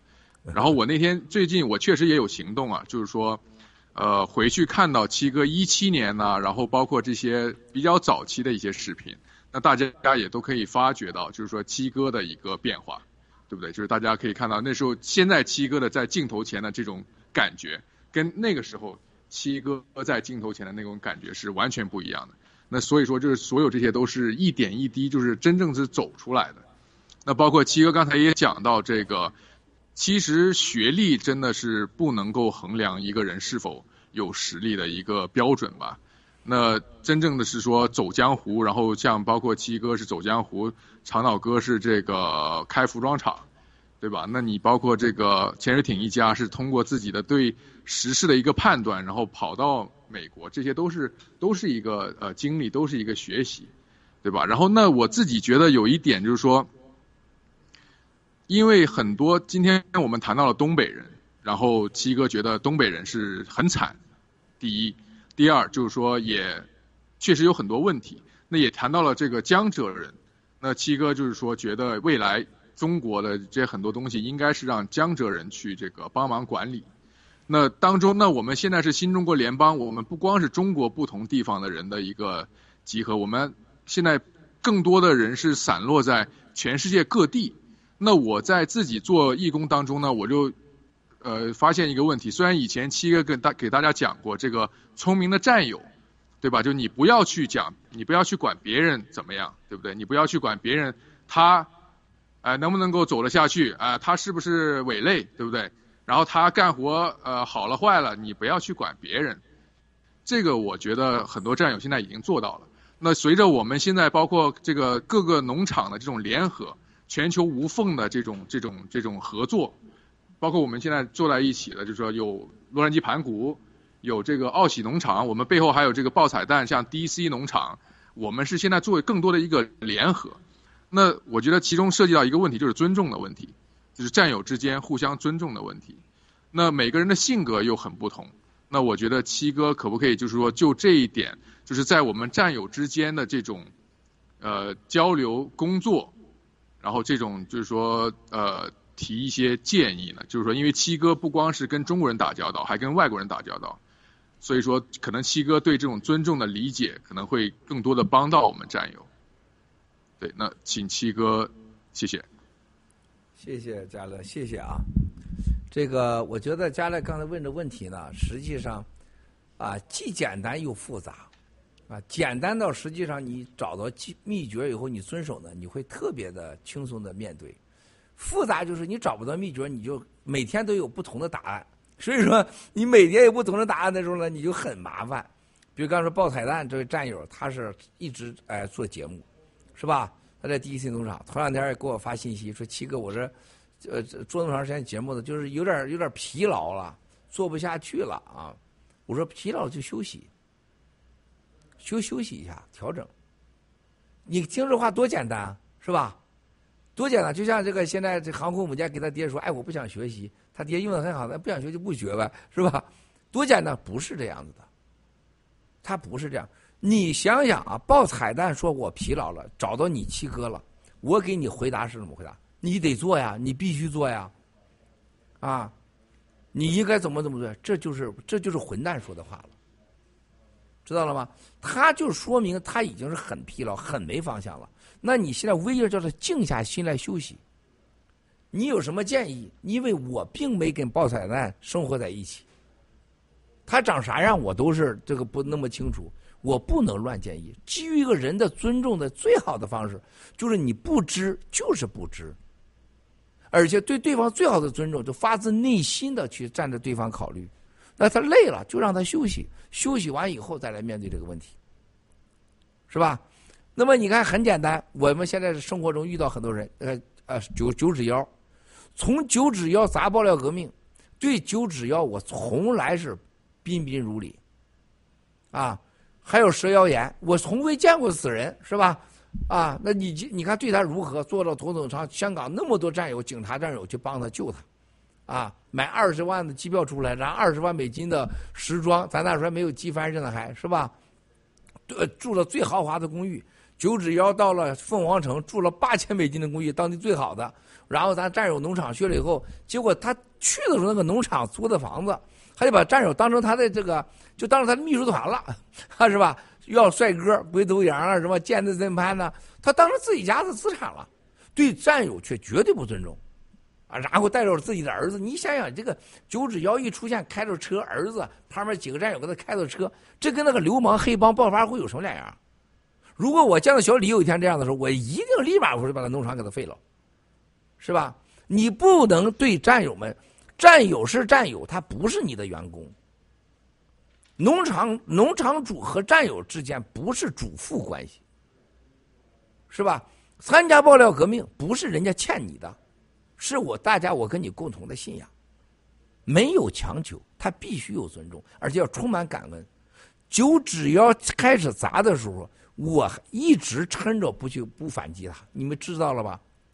直到他过分拿着战友钱走了，咱没办法了，还给战友强调呢。我让你写遗书是为了你好，我操，这这现在你想想这话荒不荒唐，家乐？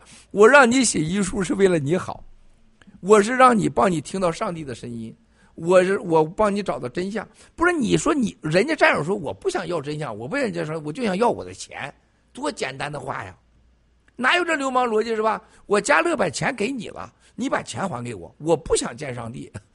是吧？我也不想听到上帝的声音，我也不想要什么真相，我也不想什么这个这个给我自由啊！你就给我钱吗？啊不，啊郭文贵是骗子，郭文贵是骗子，跟我没关系，你给我钱不就完了吗？多简单倒是。谁是骗子？王岐山是坏蛋呢？那你给我钱吧，你拿我钱都那么简单。他就狡辩，这个狡辩的背后是什么？是无知、愚蠢、狂妄。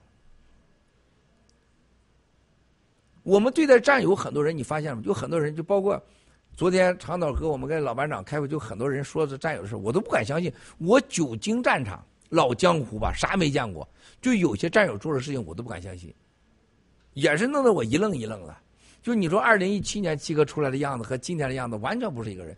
你看到了我的成长和变化，我是在直播摄像机前展示个真实的你们，对吧？这就我希望刚才是航空母舰的，就你在加入爆料革命，你成为老战友的时候，你不能说到时候一看，哎，这个眼镜哥老战友怎么越整越老，越来越早越笨呢？你完了。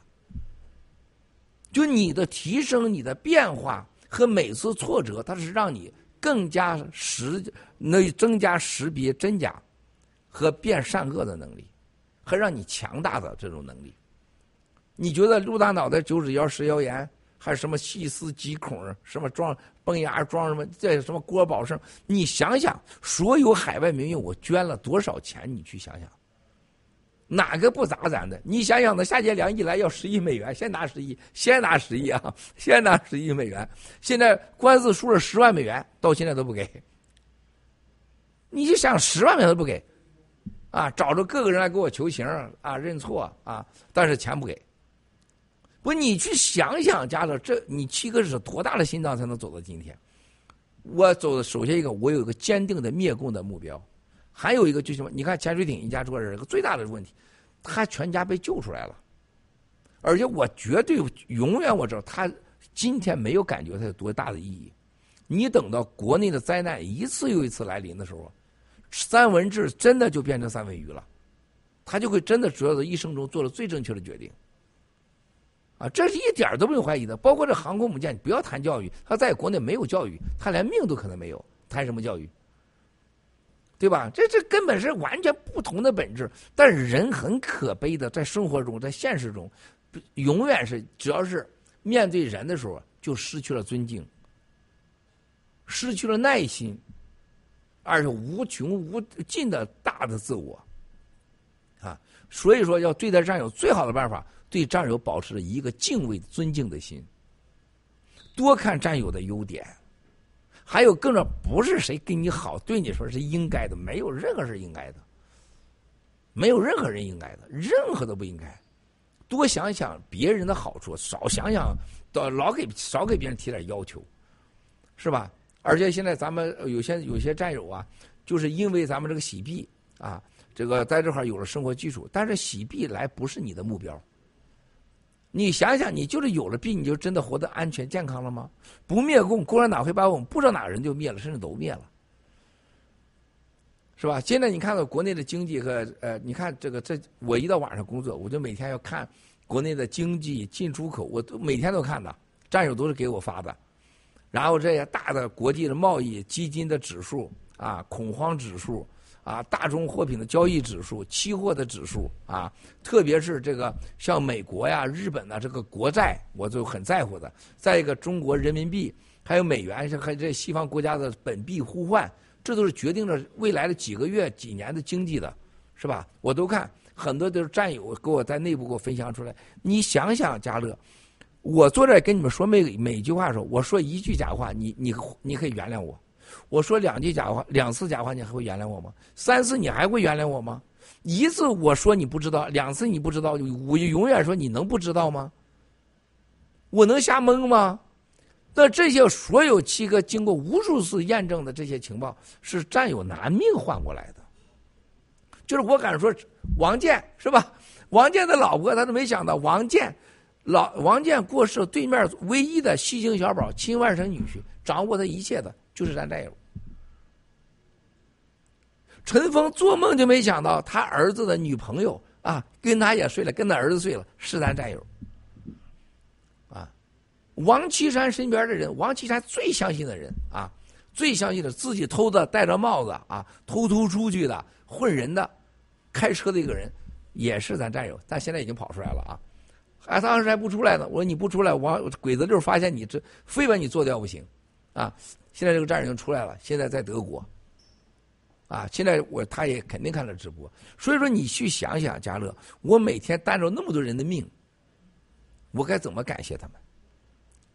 啊，潜水艇一家子出来了，他等到未来面对这一切，都想，原来我的决定是基于这么多爆料革命的很多战友的酝酿出这么大的环境和事实才成功的，他是不一样感受的，啊。我希望战友们真的珍惜你一生中永远不可能再有的这样的战友和这样的集体和对你的尊重，啊，唯一的一个就是坚持微真不破，灭共是我们凝聚的一切的核心的目标，是我们的原因，不要忘了我们的初衷，啊，而且我们要坚定的相信，不是你在拿到币的时候你多伟大，是未来在币面前，和你是否还能坚持灭共。你是否还能爱战友，坚持新中国联邦宣言的理念？这是最关键的。但是还是那句话，我认为啊，到最后坚持百分之五都不错了，坚持百分之五都不错了。嗯，谢谢。咱们现在祈福吧，咱现在一起为七十五亿全人类啊，咱们同类们，十四亿新中国联邦同胞、爆料革命战友和家人，香港啊、西藏、新疆、台湾。啊！爆料革命战友和家人们祈福啊！下面都是关于三文鱼的事儿，我发现。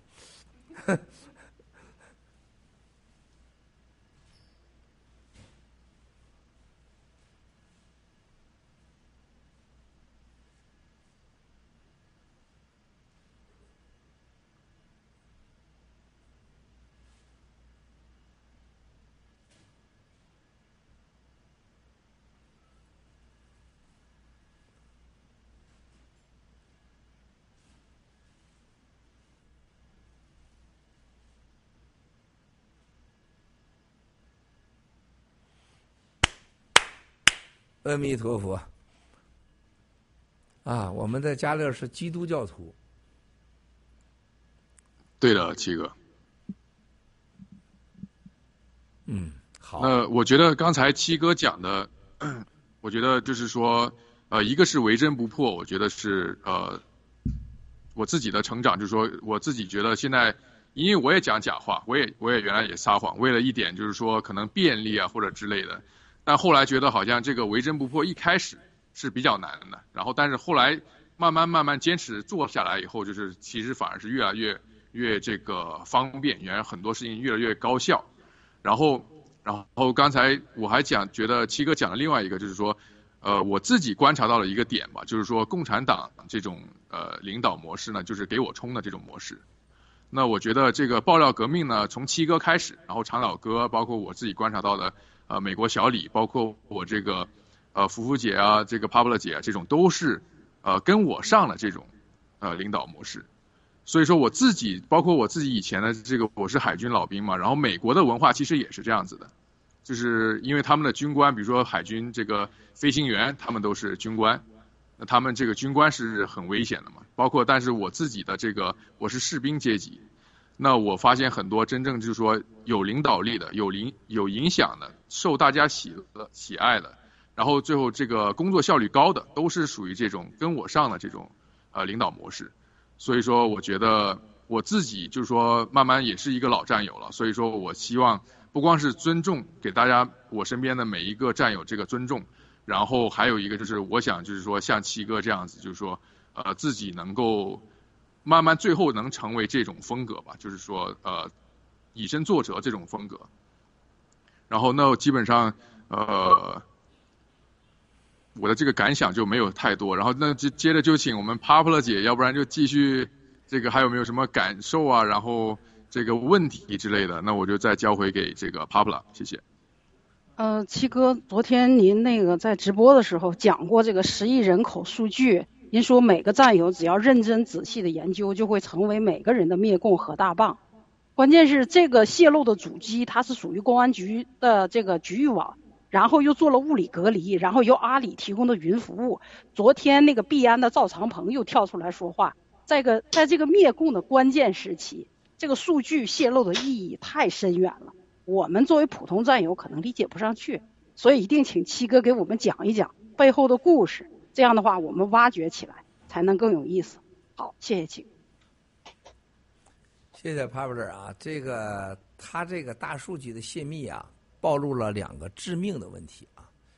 这个一个国家的这个这可以说最高级机密，中国的人口就是这个云数据存放的所谓司法文件是用蓝盾系统，蓝盾啊，蓝盾共产党发明的加密系统啊，然后还进行了区块链加密化，记住啊，区块链加密化啊，区块链加密化啊。然后呢，就等同于它等同于中国人民币的真假的这个级别，是国家国防 A 级别的这么样的一个文件，而且在上海，大家要记住了啊，上海出去的这个文件这个时间啊，去想想，它不可能是外边人弄走的，不可能的，啊，我这个东西目前就是能解这个密的，也就是以色列能把它给整出来，啊。这个事情绝对是共产党的内部人搞出来的，他告诉了世界上一个很简单的问题：击破共产党就是咱们暴力革命最牛的一句话，以共灭共，哈，以共灭共是吧？这个共产党的这些内部的人，我可以告诉大家，这次是绝对是内部人搞出来的，不是外界黑的。所谓的市场上卖那都扯淡的事儿卖二十万美元，你知道当时啊，有有个某个黑客组织找我谈，就是把这个。呃，孟建柱被抓时的当时的问话记录，那时候孙立军没被抓呢啊。说我们掌握这个东西了，当时要价一千万美元，我当然不买了，我是傻的，我才买这事儿呢，是吧？那么另外一个就是孙立军这个案子，这个卷宗啊，人家要卖给咱，也是提一提就是几千万美元。仅仅就在去年，有人要把所谓的当时啊，中国呃中国在美国、欧洲的特务清单部分卖给咱，都几千万美元。你想想，怎么可能给你黑掉这么大的数据？要二十万美元，啊，怎么可能啊？而且呢，这个东西呢是内部人放出来的，但是他告诉了世界上，区块链技术在中国根本是不堪一击，第二，这个最大的信号，中国只有十亿人口，这是七只有七哥一个人说过，只有在新中国联邦爆料说过，十四亿人口，十四，你这什么概念？一个美国没了，美国这三点五亿人口，一个美国的人口消失了，就你看到多少人没有敏感的？你知道最近这几天是世界的媒体找我说，麦斯国，如果这件事是真的，你就真成为这神了。啊，这帮什么流氓媒体每次这么忽悠我，我本来我就是这么厉害，我用得你封我神吗？是吧？那么这些流氓媒体说，如果是这个是真的，这个对中国的经济，所有过去啊布隆伯格公布的经济数据全是假的。中国政府公布的所有的什么 GDP 都是假的，你想想。十三万亿平均十四亿万人的 GDP 和十亿人民 GDP 怎么是真的呢？差了一个美国，差了四个日本，五个俄罗斯。你在开玩笑呢？这是是吧？那这全都是假的了。那不爆料革命不都说是真的了吗？那要是十亿人口的话，中国在二零二八年，中国就会削减到大概在八点五亿人口。中国人口老化。你像潜水艇一家，一看他都多年轻啊！最好的时候，到二零二八年他多大了？到二二零二零二零三零年，你看这老人家了，我也是老人家了，加热你都成老人家了。中国迅速平均年龄六十八岁到七十岁，我的这个国家完蛋了，这个民族就完了。这就是共产党的一胎政策和现在环境污染。事实上要灭族灭国，西方人都不会跟你打了。西方人一看这个，我操，你这个国家的民族根本没有没有未来二十年的未来，不可能的。啊，那你说“一带一路”也好，还是什么要给全世界治理疾病，要成为跟美国共同治理，都扯淡的事儿，这都是政治语言了。就是西方人会从一切都给你推翻。那中国人这，我觉得醒悟过来的可能性还有很远啊。中国人。你想想吧，你还有一件事相信共产党的吗？那么，同时这一点上可以看出来，共产党在全球的管理能力，就这个数据泄露出来，他没有办法弄回去。我可以告诉大家，这十亿人里边，大概有三亿人到四亿人的犯罪记录。现在有很多当官的吓傻了，当官的被存上养二奶记录。存啊，而且有的人把老婆都回去生仨孩子了，发现自己老婆过去是妓女。是吧？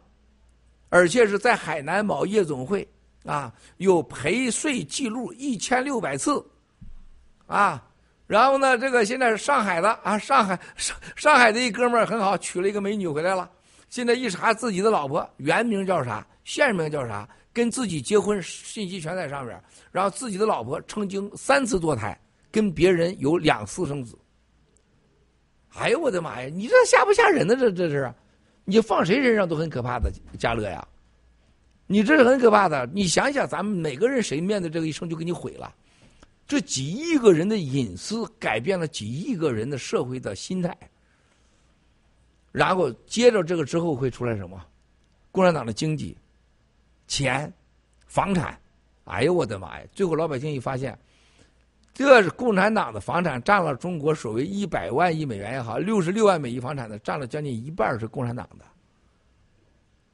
你让潜水艇一家，让三文鱼，让航空母舰想想，原来咱旁边这帮王八蛋都那么有钱，咱都不知道当官的啊！他以为他很有钱呢，是吧？人家旁边是个人都比你有钱，都有十几套房、五六套房，你怎么想？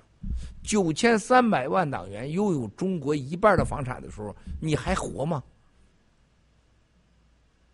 啊，然后呢？航空母舰过几年给他妈说：“我谈恋爱了。”他妈第一件事上网查查 这个女的有没有卖淫记录啊？是不是啊？是不是给查一下？我这儿子谈恋爱，我得查查。这个世界不完了，完全乱了，就像把一个人的密码给公开一样。啊！但是接下来你知道，他绝对不会是刚就最后一次。我可以告诉你，新疆大屠杀的视频。你会看到以后，你会疯掉的。共产党家人的资产，共产党家里边人在干的所有的事情，包括以后逐渐海外，这叫内外结合，以共灭共啊！啊，曾家、孟家、王岐山、孙立军、江志成把这十亿数据放出来的啊，这绝对是曾干的。我今天可以告诉你，绝对是曾和孙立军预谋好的孟建柱，只有曾、孙立军、孟建柱和王岐山有这本事，谁都没有。而且不要忘了，马云的大数据的背后老板是谁？是姜志成。啊，你这这简单的道理谁干的？姜志成干的，曾庆红、孟建柱、孙立军、王岐山，一个事情的发生，谁有这个能力干？干了以后谁获利？伤害的是谁啊？你看，伤害的是这个有能力干的人的敌人啊！只有姜、曾、王、孟、孙啊，对他有利，是吧？他有能力干。干，而且是被干伤害的对象是他的敌人，习。接着你就会发现，习呀、栗战书啊，你刚才帕布勒问的那些人的名字，那是什么什么？这所有的家产啊，他们家里边的保姆跟他生了孩子啦，然后他老婆包括这个跟那个保镖睡觉的事都会出来。这叫什么？知道吗？这个这个所有这个数据，看上去很简单，是孟建柱上来干的。我二零一七年就说，孟建柱上来整顿公安，从江西到北京，然后建立数据库，哈，全国警察数据库、政法委数据库、案件数据库，啊，资产数据库，都叫。孟建柱是真正的王岐山和曾庆红这个级别的大佬，啊，孙立军是个流氓啊，这个纯流氓啊，然后吴征就是流氓的找钥匙的一个代表啊，摇有一个疯狗。所以你看到孟建柱和曾和王岐山、姜志成的故事还刚刚开始，啊，这件事情大了去了。我有些话还不能跟你们说，说了以后就他不他就不出了，啊，哎，又又好，啊，过几天你们再看到出来的更多的时候，就吓死你们。所以说以共灭共到了关键时刻了吧？我原来说以共灭共，大家没感觉。现在能有感觉吧？哎，我发现航空母舰在点头，他今天比较同意这个观点哈。谢谢你今天太辛苦了，航空母舰没睡着啊。就凭这一点，你就是大人物啊！一般人都睡着了啊。谢谢，谢谢七哥的解答。呃，七哥，咱们大概还有多长时间呢？就是说，呃，咱们现在是咱十分钟好不好？好的，好的，七哥。那最后一个问题就交给这个美国小李吧，这个问一下。然后基本上我们今天就差时间差不多了。那美国小李，请。好的，好的，啊，感谢啊。实际上，这个还有很多的问题想请教七哥哈。呃，但是刚才这个不论是 Popla 呀，还是嘉乐啊，还是潜水艇的家人，我觉得都个这个问的非常非常好啊。七哥回答也是更精彩。我有一个问题啊，七哥，就是您刚才提到，呃，其实呃，您也知道我们在加州的洛杉矶这边，其实您本人也我相信也来过多次哈。那实际上您刚才提到，包括王岐山、王岐山等这个盗国贼的家族啊，啊，包括高官呐，还有白手套，其实隐藏在这个这个区域的有很多很多的这个资产哈。而且您之前也提到过多次提到过，面对美国的制裁，那么中共正在加紧处理它海外的这些资产啊，包括处理您刚才提到的，其实。呃，我在这边生活也很也很熟悉，包括马里布的海滩，对吧？包括加州的很多上亿美元的豪宅，包括比佛利 Hills 啊，比佛利山庄这些。那么这些对于新中国联邦，呃，这个帮助中国人追缴这个盗国贼的财富有没有任何的影响？包括现在这其实美国制裁方面有没有任何的进展啊？请七哥呃给予呃解答，谢谢。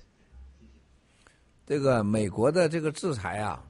美国在全球的对美国的制裁，对这中共的制裁和调查，看上去最近很安静，这是美国历来如此啊啊！这是这个敲山啊震虎出来，啊打草惊蛇，然后收手，然后让你感觉到完全放松政策啊，然后呢给你切免关税呀，两国恢复这个呃大使馆的正常的来往啊。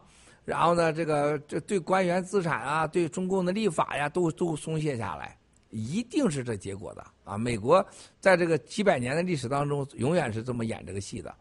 到到最后的时候，突然袭击啊，一定把你就是一招致命啊！这个现在就到了个瓶颈期啊，也就是抚养期，一点不用担心，美国人已经被我们唤醒，非常清楚啊，永远不会回到以前了。他们非常有共产党，就美国永远不安全。必须把共产党干掉，啊，一定的。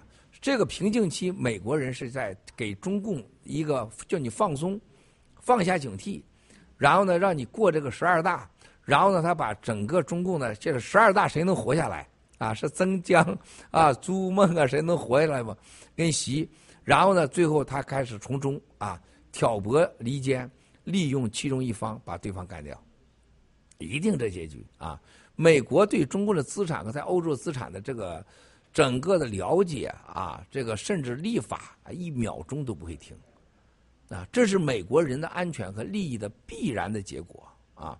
那么另外一个就看到现在就整个中共国的经济和现在情况，大家记住，这这个数据泄露啊，你想想，兄弟姐妹们，这个叫中国人叫全民审判共产党，这个数据的泄露，叫全民审判啊。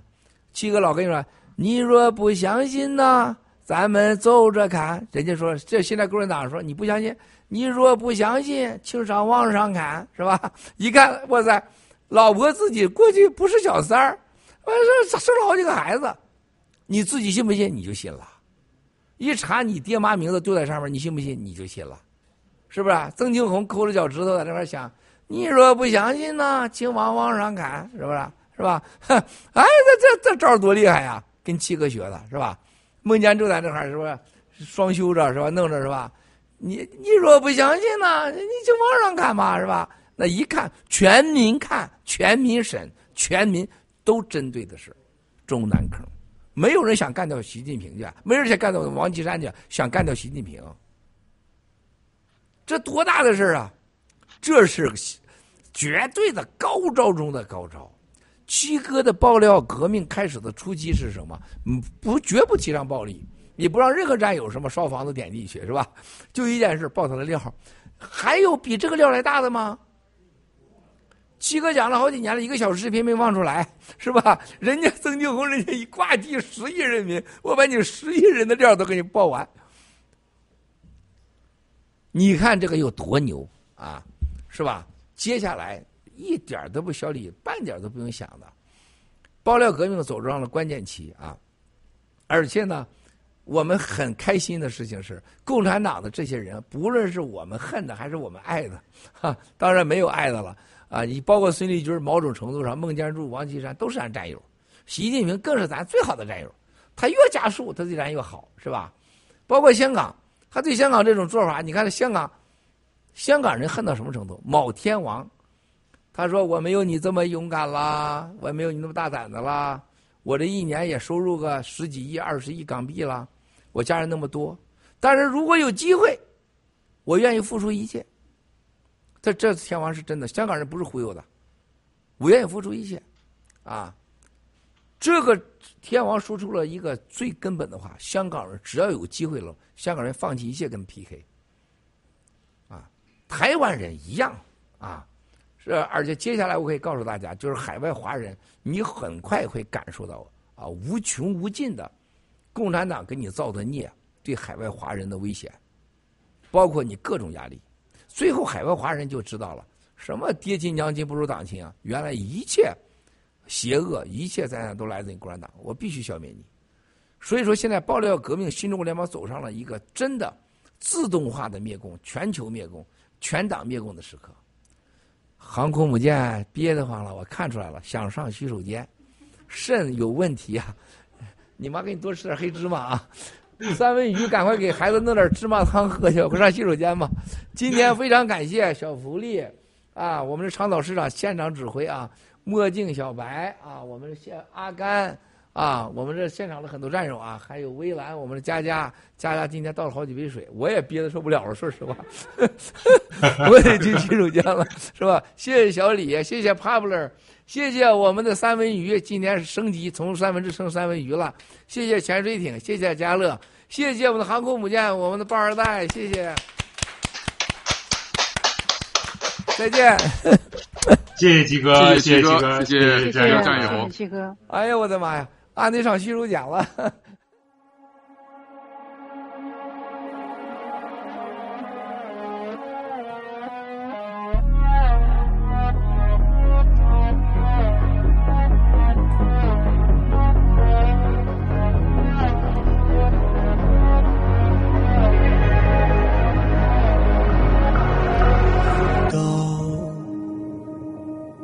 是勇敢的。你额头的伤口，你的不同，你犯的错，都不必隐藏。你破旧的玩偶，你的面具，你的自我。他们说要带着光驯服每一头怪兽，他们说要缝好你的伤，没有人爱小丑。为何孤独不可光荣？人只有不完美，值得歌颂。谁说污泥满身的不算英雄？爱你孤身走暗巷，爱你不跪的模样，爱你对峙过绝望，不肯哭一场，爱你破烂的衣裳，却敢堵命运的枪，爱你和我那么像，缺口都一样。去吧，黑马，这褴褛的披风，战吧，战啊！与最卑微的梦，只能黑夜中的无言与怒吼。在光里的才算英雄？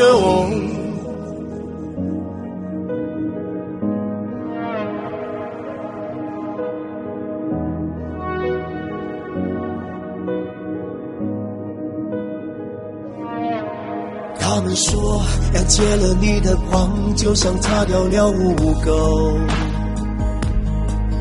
他们说要顺台阶而上，而代价是低头。那就让我不可乘风，你一样骄傲着，那叫不用。谁说对弈平凡的不算英雄？爱你孤身走暗巷，爱你不跪的模样，爱你对峙过绝望，不肯哭一场，爱你破烂的衣裳，却敢堵命运的枪，爱你和我那么像，缺口都一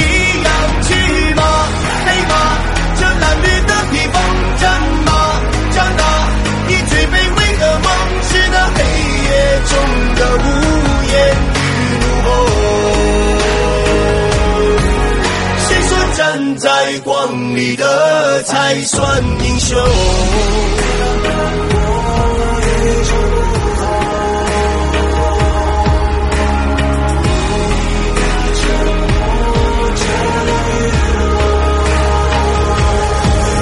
爱你孤身走暗巷，爱你不跪的模样，爱你对峙过绝望，不肯哭一爱你来自于蛮荒，一生不借谁的光，你将造你的城邦，在废墟之上，去吧，去啊，你最卑微的梦，战吧，战啊，你最孤高的梦，只能黑夜中的无言与怒吼。谁说站在光里的才算英雄？